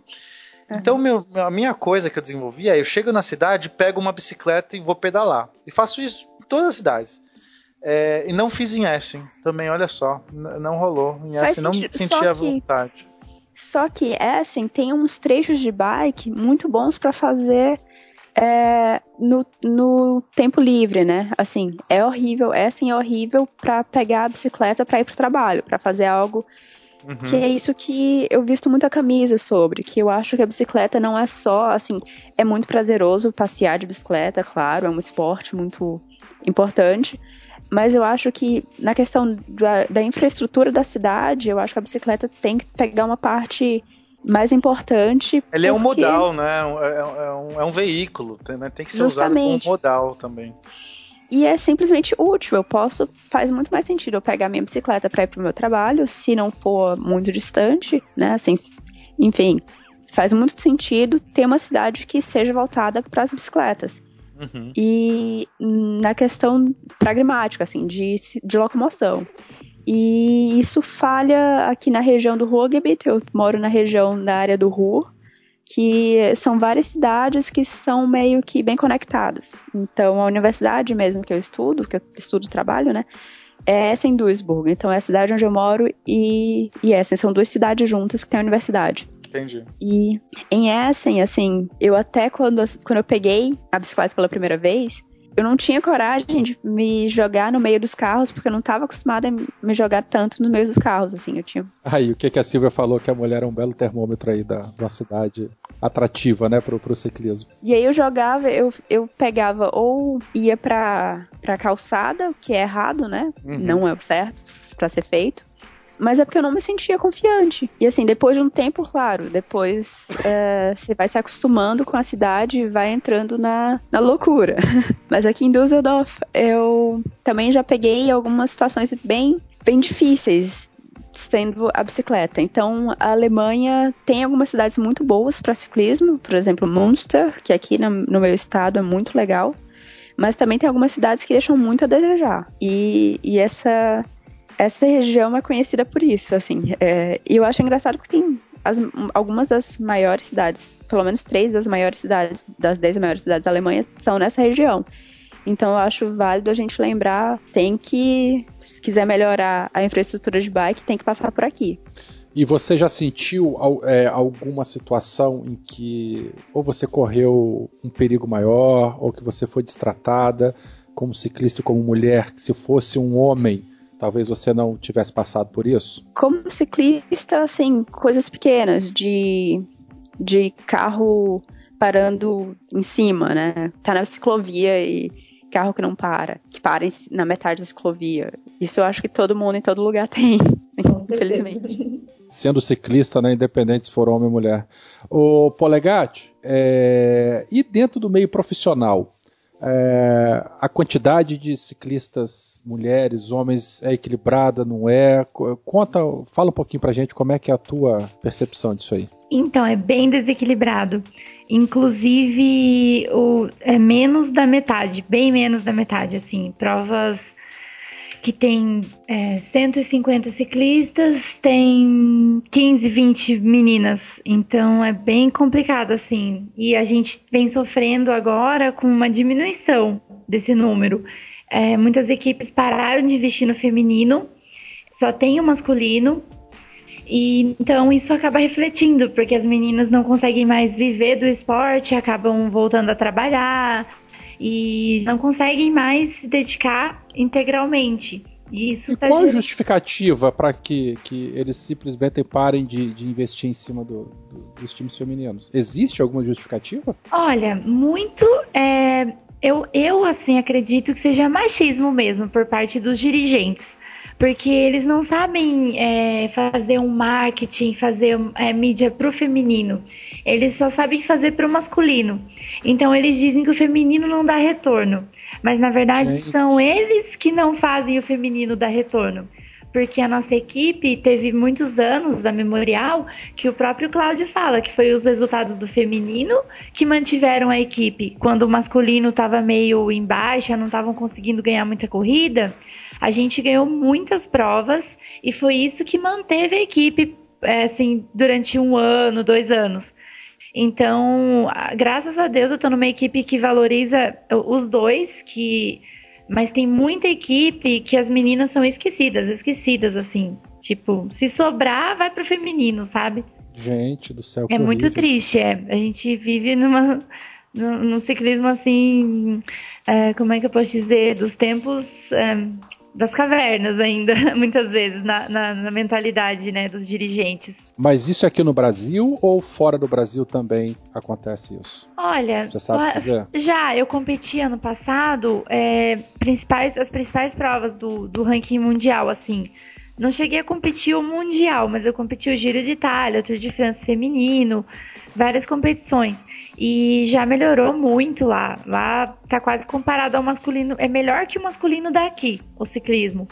Uhum. Então tem muitas equipes, tem salário, tem competições, tem 200 meninas competindo. As provas são longas, enquanto aqui você corre uma ou duas horas, lá são provas de 5, 6 horas. Então, nossa, é outro mundo, assim, é do nível 1 pro 10. E a premiação é diferente também? Se a gente pega o pódio masculino e pódio feminino, de primeiro a quinto, o, o masculino, a premiação é diferente? Porque Sim. em alguns locais é, em algumas situações é, né? Sim, na maioria. Nós temos é, quem fazia muito a Copa Rio, que parou de fazer por falta de investimento, é, era a Luísa, né? A Luísa Jucá, e ela era uma das únicas que dava exatamente o mesmo prêmio para os homens e para as mulheres. Não interessava se tinha 150 homens e 50 meninas largando, ou menos. Ela dava exatamente o mesmo prêmio. E isso é raro, é muito raro no ciclismo. Quase um café com leite. É, exatamente. E, e muitas, é, muitas provas, a elite feminino, ela corre a mesma quilometragem da juvenil, da infanto juvenil. Então, assim, eles, eles têm. Parece que eles têm preguiça de ficar esperando a gente correr, sabe? Parece que o espetáculo é só elite masculino. Ninguém quer ver o feminino. É isso que eles, eles pensam. É, é muito triste. Você comentou, é, só fazendo um parênteses aqui, há, há, poucos minutos atrás, que você fez o Tour de France feminino né, é, no ano passado. É, a, a, o circuito, né, o, o, giro do Tour de France feminino passa pelos mesmos locais, são as mesmas etapas, é exatamente igual ao masculino? Não, é, o feminino ele é limitado pela UCI a 140 quilômetros por etapa. Então,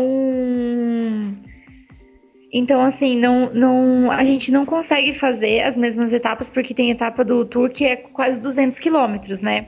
Mas Entendi. a gente subiu o Moventu, subiu os, as, os principais pontos turísticos que a volta masculina passa, o feminino passa. No Giro de Itália a gente subiu o Mortirolo, mas limita a 140 quilômetros. Por termos assim, acho que. Porque, querendo ou não, em termos de força e resistência, eu acho que a mulher, não assim se inferiorizando, mas é uma questão hormonal, inclusive. A mulher mais treinada e o homem mais treinado do mundo, a mulher ainda vai ser um pouquinho é, mais fraca, vamos dizer assim. Então, eu acho que poderia causar problemas, assim, se as mulheres corressem 200 quilômetros direto, entendeu? Entendi. Porque são etapas de 10 dias seguidos, então acho que eles limitam. Deve ser, ter, ter tido algum estudo para isso, algum teste, que já deve ter vindo muito antes de mim, né? Então eu não sei explicar o porquê.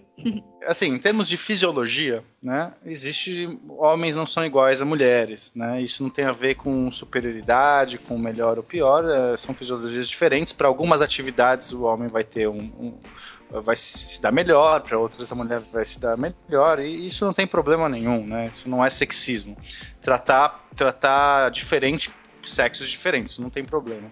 Mas o que eu queria mais saber é, é como que vocês se sentem nesse caso de existir categoria feminina, se isso para vocês não é um, um isso, isso não, não, incomoda vocês ou não nesse caso, né? Ah, mas acho que aí a, a, a já respondeu dizendo que, que, que, acha que é ok. Por isso que eu falei, acho que é bobagem levantar isso, né? É, eu acho que é isso mesmo, tipo, é questão fisiológica, é questão é, muitas vezes hormonal, não, não sei nem explicar. Mas não, por exemplo, eu às vezes faço competições junto com os homens aqui para elevar o nível, para treinar eu aguento até o final, mas eu não consigo ganhar deles. Eu vou até a chegada, mas chega no final assim, eles têm aquela explosão, tem mais. Não, não tem. É muito difícil. Só. É, tem, tem mais testosterona, com, com homens, certeza. Mas... Tem, tem menos gordura no corpo. Isso, isso com certeza Sim, influencia. Cora... Mas você sabe, você sabe que tem um esporte, eu pratico escalada também. E escalada eu acho que é um esporte que não deveria ter separação, sabia? Porque eu vejo tanta mulher ganhando de tanto homem, mulher boa e homem bom, né? Assim, atletas, eu vejo muita mulher ganhando de muito homem. E, e eu acho, é, a minha sensação é que essa diferença fisiológica na, na escalada não, não é tão grande quanto, por exemplo, no ciclismo, né? Ou em outros esportes. Mas enfim, é de separado ainda assim, às vezes é separado. Mas é, eu sou contra essa separação em alguns casos, né? Em outros eu acho legal.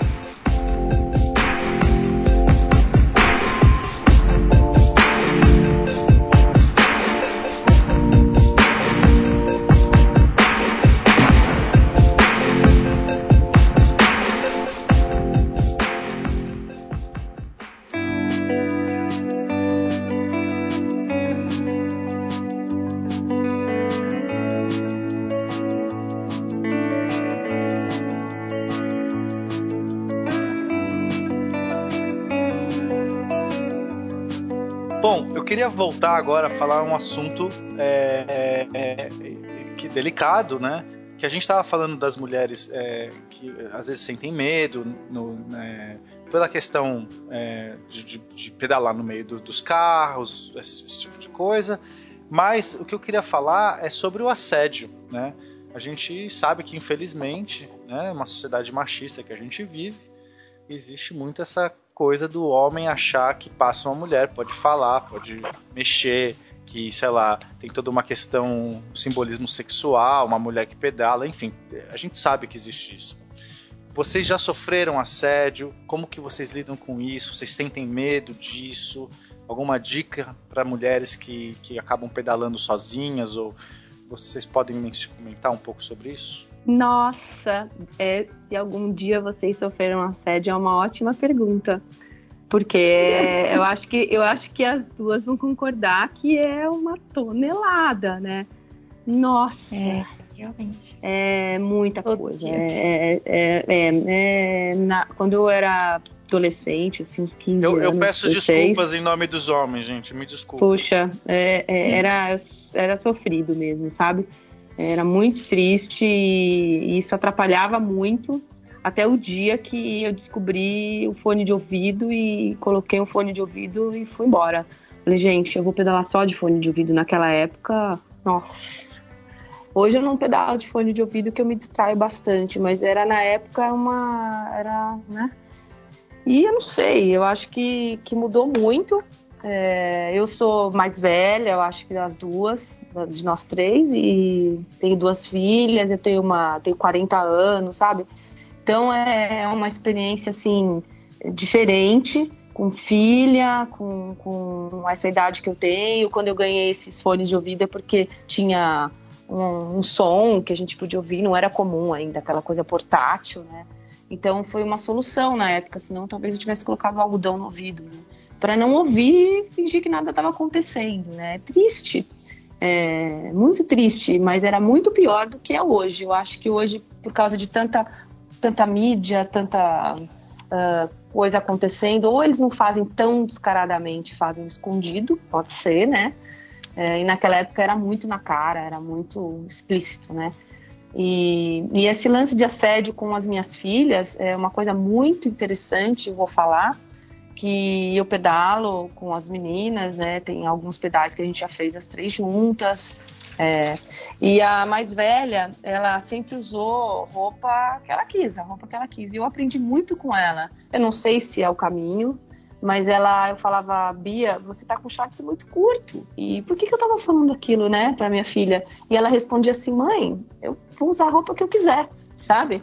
E, e com, aos poucos eu fui aprendendo com, com a minha filha que usar a roupa que eu quero, é, eu vou usar a roupa que eu quero. Sim, é não é, por causa seu, da. É, mas eu não era assim, eu não era assim.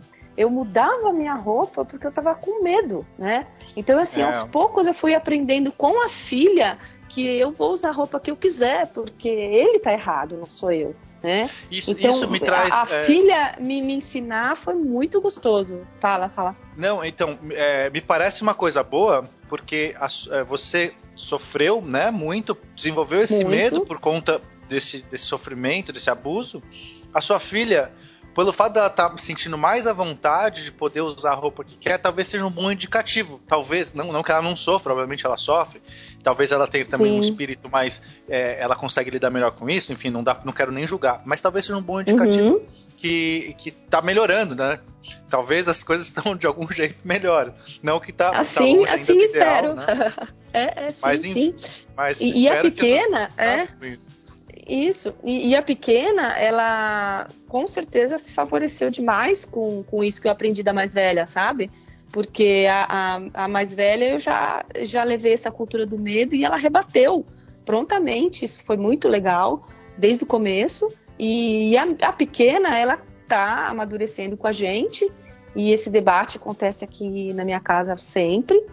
E a pequena, eu tenho até uma passagem que eu tenho um blog com a pequena, porque a gente tem umas aventuras muito engraçadas na bike que se chama Silvinina, né? O blog. Desculpa interromper assim, mas eu, eu preciso falar que é um blog maravilhoso. Eu tenho um menino de, de 8 anos a fazer 9 anos de idade e eu sei o que é pedalar com criança e eu, assim, apaixonei na história de vocês aí pedalando. Mas tem uma, uma, um postzinho lá no blog, assim, que acho que deve fazer uns 3 anos, talvez 4, não me lembro, que eu tava descendo a rua com, com ela e eu sempre gostei de cabelinho curto. Ah, vai, vai brincar, vai curtir a vida. Esquece de, de, cuidar do resto porque vai te dar trabalho. Vai, vai brincar, vai curtir. Então o cabelo dela sempre foi curtinho da, da Nina. E a gente estava um dia descendo a rua, não me lembro exatamente qual é a situação, tem que dar uma olhada no post. Quase procurei ele agora, mas eu vou colocar esse link, ó, bom para anotar aqui. E esse, e esse post do cabelo, um rapaz parou a gente na rua, eu não sei qual era a dificuldade que a gente estava tendo, que ele virou e falou assim: Mas por que, que ele não vai pedalando? Ele. Aí eu, né? Aí eu olhei para ele e ele falou assim: aliás, por que o pai não está levando o filho? Põe, né? Então, assim, é, eu escrevi um post sobre isso, né? Porque a menininha de cabelo curto e que quer deixar crescer. Ela estava querendo, ela estava me pedindo muito para deixar o cabelo crescer. E a partir daquele dia eu falei para ela: deixa o seu cabelinho crescer. Porque ela já estava muito chateada, porque naquela semana mesmo, uns dias assim, uns dois, três dias anteriores, e tinham já é, é, apontado ela como ele, ele, né? Não era a primeira vez por causa do cabelo, né? Como se isso fosse um alguma coisa, né? Mas, enfim, isso, isso pra gente é, é, a gente sente muito, né? Então é aquele, aquele assédio com machismo, é uma mistura né? É, dá uma de confusão. Dar nojo mesmo, né? De, de, dar nojo. Eu sofri bastante no começo, levando minhas filhas pra escola, assim, tipo de chinelo, é, cabelo preso, rabo de cavalo, não estava vestida como uma executiva, pronta para ir para as grandes avenidas de São Paulo. É, então eu acho que não era mãe, eu era a babá. Né, eu era funcionária levando uma criança, sabe? Eu era. É menos, é eu era menos, né? Nossa, então preconceito, era um, né? Era, preconceito. Um, é, era um assédio, preconceito, um era uma mistura Não, é tudo, tudo na porta da escola de classe média alta, né? Então, assim, se for para falar de assédio, já falei de tudo, assim, é muito ruim, é muito ruim. Pronto, falei. É. Não, para deixar claro, né, para os homens, é bom também a gente falar, né, Werther, assim, é, a mulher, gente, não gosta, não, não tem essa tara, não pensa que, ai, ah, não sei o que, vou mexer, vou chamar de gosto. Não, não gosta, tá? Assuma que não gosta. Se tiver alguma que gosta, não tem problema Realmente, também, ninguém gosta. Né? Não, assim, não se gosta. Tiver, se tiver alguém que gosta, não tem problema, mas é exceção e não é para você pensar, você homem que olha isso, não é para você pensar que ela tá gostando, que no fundo, esquece, não, não gosta, não faça, não tem esse direito, não tem essa liberdade, ela não te autorizou, não faça. Isso, desculpa, eu tive até que rir quando isso você falou, mesmo, só de imaginar. Não, mas não é. Tem uma coisa, não sei que as pessoas pensam, não, acho que no fundo se chama de gostosa, ela vai achar. Não, não é, não gosta, não chame, por favor. Não seja ridículo nem preconceituoso. Alguém mais quer é, compartilhar um pouco sobre isso? É, tem alguma história né, falar? Acho que ela falou tudo, nos, nos representa, porque todo, todos os dias que você sai, você escuta uma gracinha. É, coisa é botar os fones mesmo. Aí você ignora. Tá vendo como é que mulher mais evoluída, cara? De, ignora e. É, cara não que ninguém conhece na rua, hoje em dia é metade anda armado, vai saber. É, é né? é então isso também é uma boa A gente dica, arruma né? briga no trânsito quando alguém fecha. Aumentado, é. Eu falo isso até pra. Não dá nem pra brigar com ninguém mais. Exatamente, eu falo isso para todo mundo, independente de, de, sexo, né, de gênero. É, eu não, não arranje briga. É, às vezes você tem lá um, alguém, né, um pedestre que atravessou ali na sua frente, não sei o que, um carro que te deu uma fechada. Eu falo, meu, toca minha vida, a minha vida vale mais do que, do que isso, independente aí do. Sim, do as pessoas é, hoje elas têm um parece um ódio de quem ela nem conhece. Então, é, assim, que é todo mundo muito estressado, pra... entendeu? Tá todo mundo estressado, Sim. a pessoa qualquer coisa quer descontar. Então vai pedalar, gente. Tá estressado, pedala que relaxa. É isso. Concordo. Exatamente.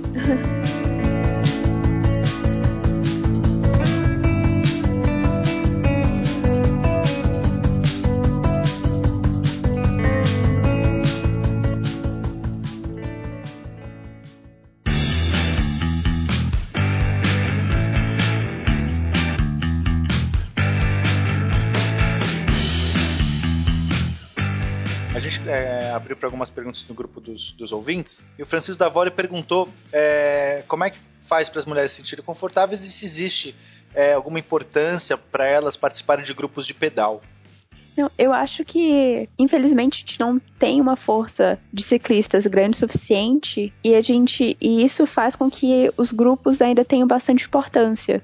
Eu acho que ainda é importante terem grupos para mostrar que existem ciclistas na cidade, para mostrar que isso é importante dão toda uma confiança quando dá visibilidade e dá toda uma confiança quando você tá num grupo. É, tem, eu acho, eu não sei como é no Brasil, mas é, tem até umas leis aqui que quando você tá num grupo de X pessoas, tem algumas coisas que você pode fazer que quando você tá sozinho não pode. Eu não sei direito como é. Não sei a parte. É, é, quando você está no legal. grupo, quando você está em grupo, você consegue é, ocupar mais as faixas, né? E as pessoas são quase que obrigadas a respeitar, porque né, tem um grupo grande ali passando. Agora, vocês entendem que é um grupo de mulheres, ou com mais mulheres, não precisa ser exclusivamente de mulheres, mas vocês se sentem mais confortáveis quando vocês estão num grupo que tem mais mulheres? É meio que isso ajudaria é, estimular mais mulheres a pedalar?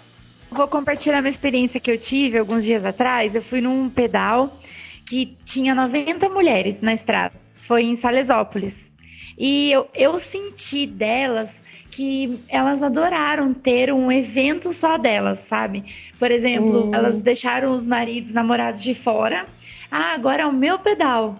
E assim, o comentário que, que rolava assim era uma alegria muito grande por estar tá fazendo uma coisa. Porque muitas são dependentes dos maridos para treinar por medo de ser assaltada. Então, claro. assim, ah, eu não consigo treinar sozinha. E, e às vezes é difícil juntar só mulheres. E os homens não, é, tem muito mais homem que pedala no, no seu ciclo do que mulher. Hoje está aumentando. Mas uhum. ainda você não consegue assim, ah, vou fazer um pedal só com as minhas amigas todo dia. Não. Então foi um dia que elas pedalaram só com as amigas. Senti é, assim que elas curtiram muito, muito mesmo. Elas ficaram como protagonistas, né? Porque como a maioria dos grupos de pedal é majoritariamente masculino, então imagino que um grupo pensado por mulheres, feito para mulheres, deve de algum jeito atender melhor, né? E, e dar uma isso. segurança, dar um, né, um bem-estar maior, porque acho que isso faz diferença, né? De algum jeito. Sim, eu não sei explicar exatamente porque às vezes é aquele medo de ficar para trás, porque ah, os homens vão ser mais fortes, vou começar um a competir com o outro num treino em pelotão. E ali não, ninguém competiu uma com a outra, foi super tranquilo, cada uma foi no seu ritmo. É, uma furava o pneu, parava 15 para ajudar, foi até engraçado assim. E coisas que você não vê tanto companheirismo assim foi bem, bem assim, gratificante, sabe? Eu, como não faço esse tipo muito de coisa, porque geralmente eu tô treinando e tem que ficar muito lento, acabo não relaxando. E foi bem legal, assim, ver esse outro lado, sabe? Fazer um pedal pra se divertir. E mesmo assim, foi uma meta, a gente fez um treino, assim, de qualidade, sabe? E teve vários níveis, foi, foi bem legal. Então, ouvintes, né? Esse foi o bate-papo que a gente fez aqui sobre mulheres no pedal tem muito mais assunto para tratar, mas a gente começou a, a gente tratou de assuntos delicados, importantes, que acho que esclarecemos muitas dúvidas. É, acho que deu um, pode dar um grande incentivo aí para as mulheres que às vezes, ah, não sei, tô com essa, não sei se devo pedalar. É, acho que vai servir de estímulo aí para vocês começarem a pedalar. Mas para a gente finalizar de fato esse episódio, né? A gente vai voltar mais sobre esse assunto mais vezes, né? Não acabamos aqui.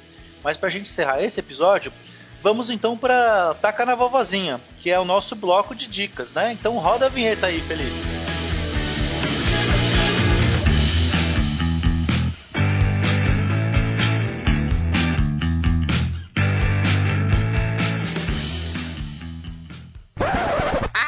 Esses meninos, esses meninos ficam atacando em mim.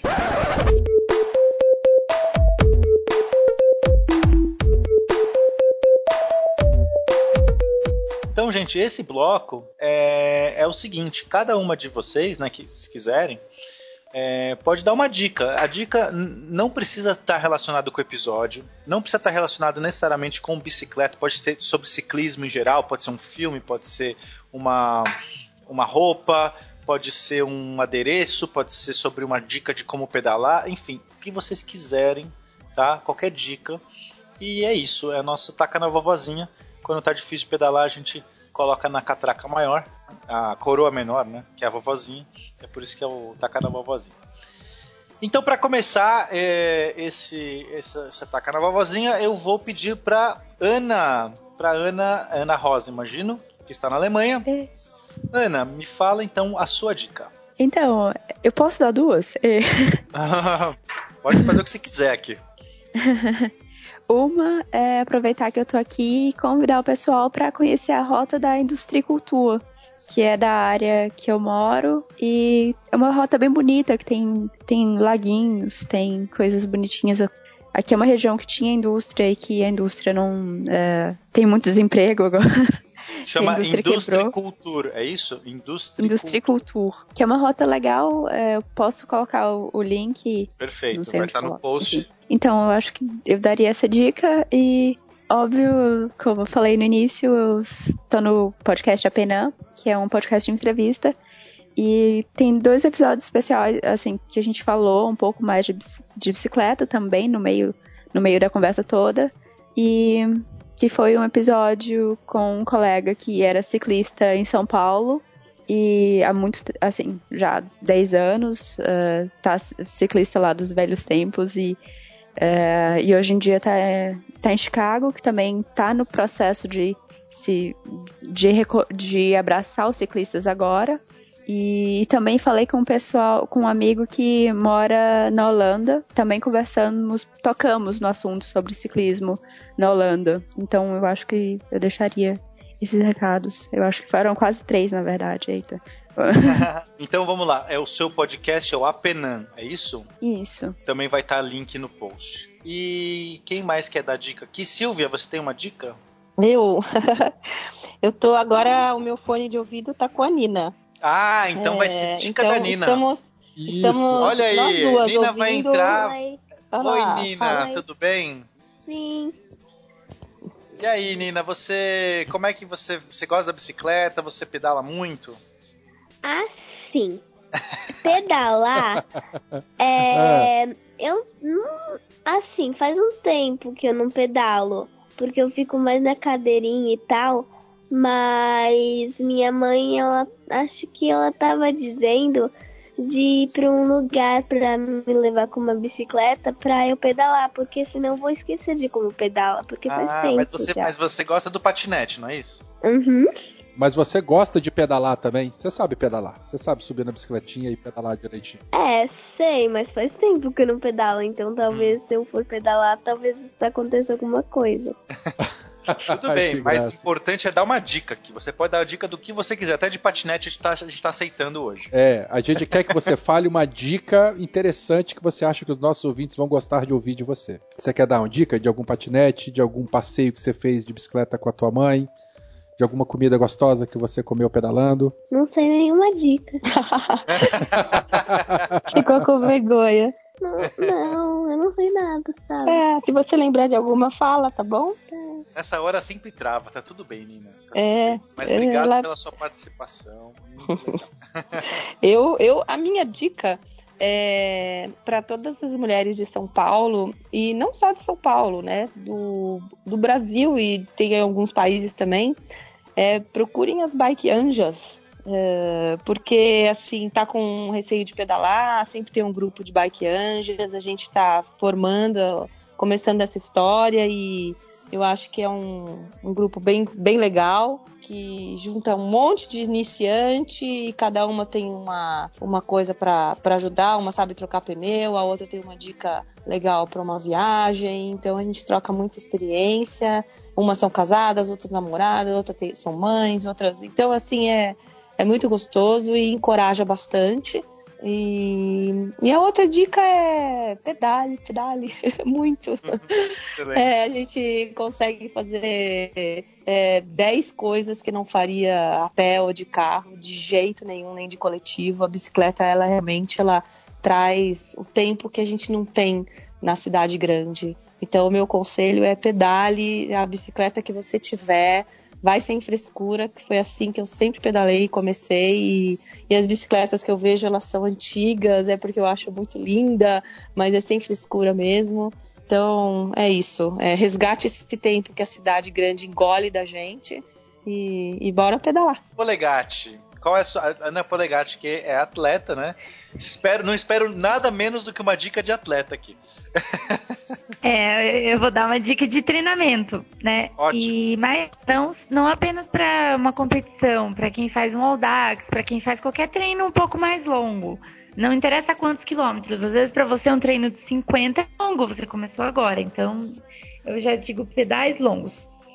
E você, por exemplo, você vai precisar manter um ritmo. Não adianta você sair se matando, aí você vai fazer 10 quilômetros e vai morrer, né? Nossas gírias.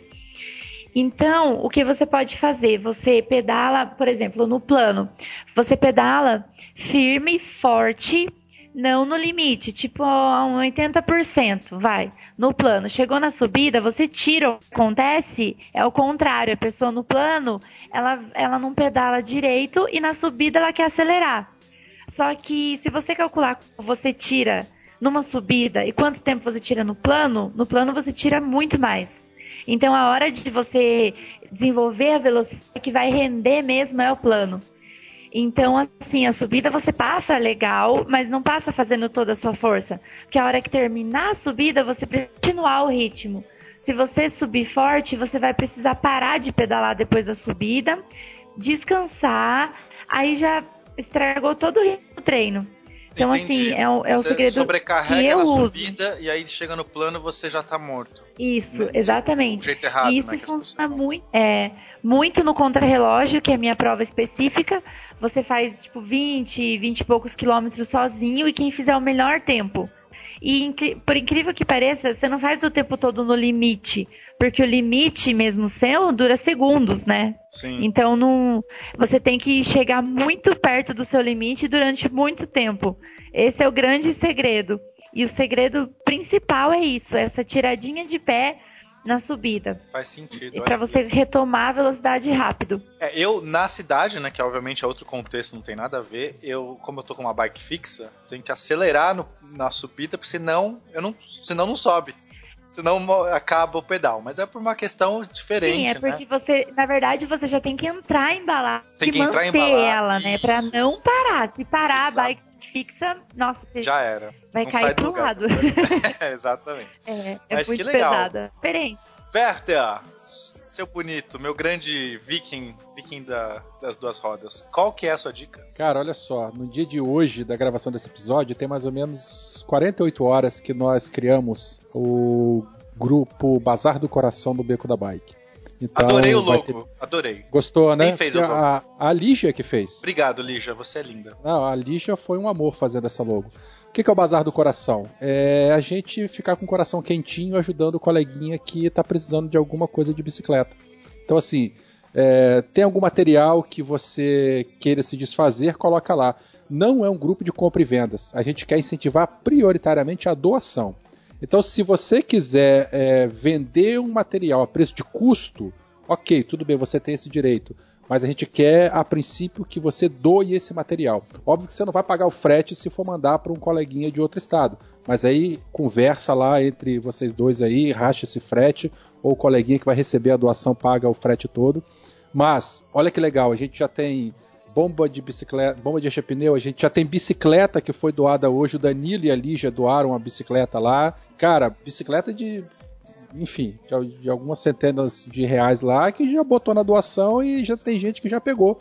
Então a gente quer fomentar isso aí através do nosso Bazar do Coração. Entrem lá e saiam com o coração quente. Já, já vou dar um disclaimer também, dar um aviso. Gente, só peguem itens, né, que vocês precisem.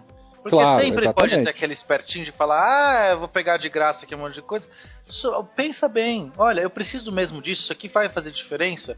É, é, e aí você vai lá e, e pega a doação, né? Não vai ficar. O que a gente pede é o seguinte: se você pegou um item de doação, doe outro. Isso, né? né? Então vamos, vamos- vamos- fomentar, vamos- vamos fomentar. É isso que a gente quer. Muito bom, Verta.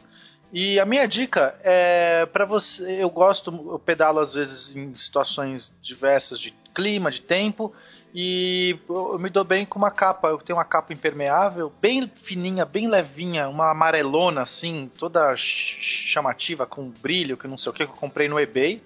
Mas você consegue comprar isso em qualquer lugar. E aí é muito prático, porque eu deixo sempre na minha mochila, qualquer, ela é muito, não ocupa espaço. Choveu, já põe a capa e já corta o vento também. O pior, é, além da chuva, você começa a pegar o vento, aí esfria tudo, e aí você fica gelado.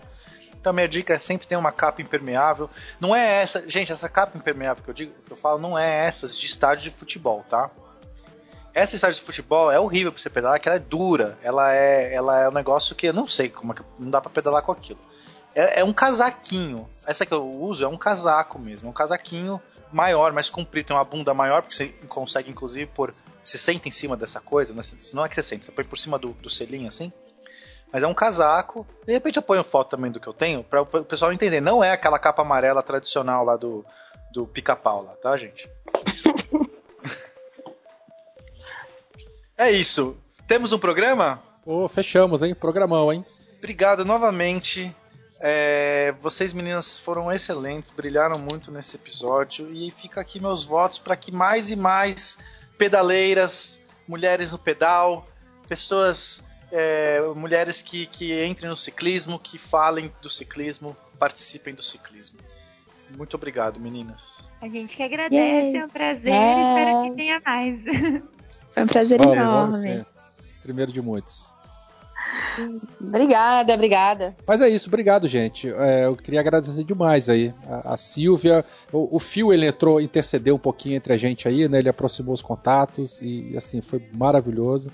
A, a, Ana Rosa ela já tinha entrado em contato, a Polegatti a, Estela, né, que intermediou nosso contato aí, a Estela lá da, da ESPN, apresentou aí a gente pelo, pelo WhatsApp.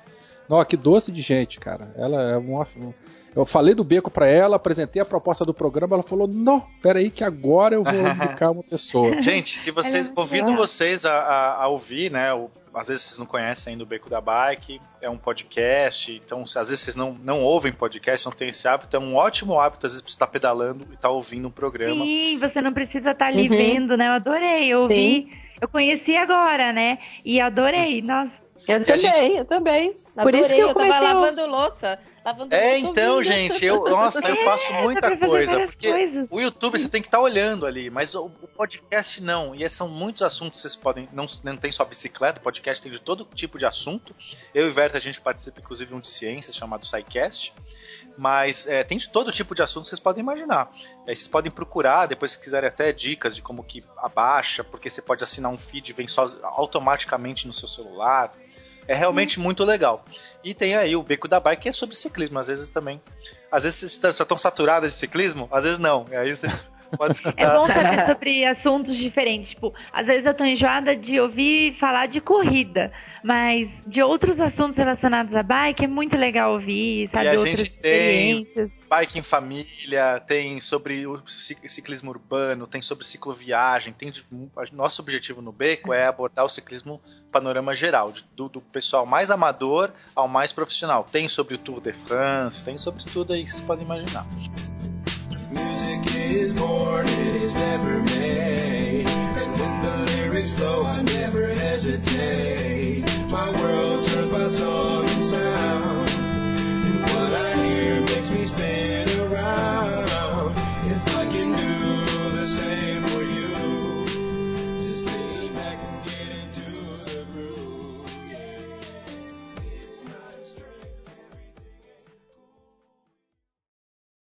Eu posso aproveitar que a gente tá com uma, com uma atleta aqui e perguntar uma coisa?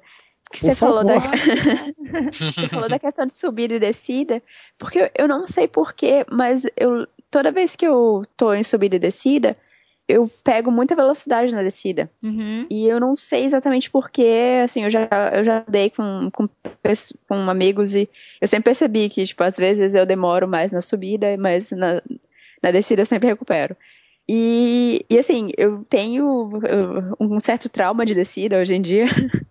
porque eu tive um acidente feio numa, numa viagem. Nossa. E então eu fiquei pensando, não, como você falou, não sei, lembrei um pouquinho disso e é, eu não tem alguma, tipo, tem alguma técnica, tipo, que o pessoal, porque eu percebo que é ou, ou é porque eu sou mais leve ou alguma coisa assim. Na verdade, seria o contrário, seria você ser mais pesada, que desceria mais rápido que os outros mas tem muito das rodas que você usa em relação ao pessoal, é, a posição sua na bike, às vezes pode estar cortando mais vento, mas assim, tem que. Você não pode ficar muito encanada com a velocidade, assim, não, não se assustar tanto, mas só fica firme na bike. Os tombos eu acho que eles acontecem mais por desatenção do que velocidade, sabe? É, eu não sei você, assim, mas os, as minhas quedas todas foram desatenção quando você está em alta velocidade, você fica tão concentrado que é mais difícil você cair, eu acho. Cara, no meu caso, assim, o problema é que eu tinha passado o dia, foi numa caixa, foi em Carolina, no, no Maranhão, né? Aí eu passei o dia na cachoeira e aí voltei pegando. É, e aí eu caí. Eu não sei direito, porque eu não lembro, eu não lembro de quase uma semana. Nossa. foi bem. Foi bem pesado. Mas uh, eu fiquei meio que. Por isso que, tipo, eu evito demais descida, tipo. Sim, pegou um trauma, né? Peguei. É, então, é, tipo. É, eu, Até a gente, a gente que cai direto, você já fica um tempão meio assim, quando você cai feio, até retomar a confiança, tudo. É, realmente não é fácil. Mas é o, assim, o, problema é que é só a gente que consegue vencer mesmo. É só é, você e a sua cabeça. Então, assim, a, a, dica que eu te dou, né, é tomar cuidado, claro, mas tentar é, superar isso, tentar se concentrar bem para descer, para tipo assim, eu não vou cair de novo, pôr na cabeça e não ficar pensando em cair. Porque quanto é. mais você pensa em cair, mais você tem medo. E o medo pode fazer você errar alguma coisa, né? Uhum. Ah, é, eu, eu, vou, eu, eu vou contar uma coisa rápida, muito engraçada, e completar o que vocês estão falando. Porque eu trabalho com a Falzone e não é fácil acompanhar. Nossa, meu Deus! E assim, nas descidas, sabe o que, que ela gritava? Falava Silvia, Silvia! E eu, meu Deus! Nossa! Eu, eu falava o quê? Ela levanta a bunda do selim! E os pés paralelos! Ela gritava, os pés paralelos! Levanta a bunda! Senão você vai cair! Então, assim, eu nunca mais eu esqueci. Ela dava esse, ela dava esse conselho no grito. É, na cidade, quando você está com a mountain bike ou bike de, é, urbana, é, ajuda bastante. Tipo, em corridas que a gente vai descer montanha, aí você tem que sentar mesmo no selim, para quando você frear, precisar frear muito rápido a bike parar. Porque ah. se, por exemplo, eu estiver descendo 80, 90 por hora e vier uma curva que eu precise frear, se eu tiver com a, a, a bunda fora do banco, do selim, é, a bike vai derrapar e eu não vou frear, porque não vai ter peso na parte traseira da bike, sabe?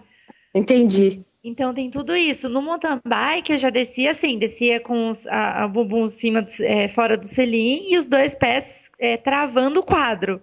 Então, assim, Isso. conforme a bike que você tá e a velocidade que você tá e o terreno, é um jeito de descer, sabe? Mas hum, o melhor assim, pra você ir mais devagarinho, principalmente com os buracos que a gente tem, é esse que ela falou mesmo, é, é apertar ali o quadro com os joelhos, ficar encaixar, contraidinha e a, a, bundinha fora do selim mesmo. pra fazer um ajuste fino, né, de, de amortecimento, Isso, de buraco, você amortece. É, ah, que legal. E jogar o mais para trás possível Isso. mesmo. No mountain bike a gente baixa o, o selim, inclusive, né, é. para jogar o peso bem lá atrás. Uhum, coloca até a, na barriga, né, o selim na barriga, é, pra não capotar. que legal.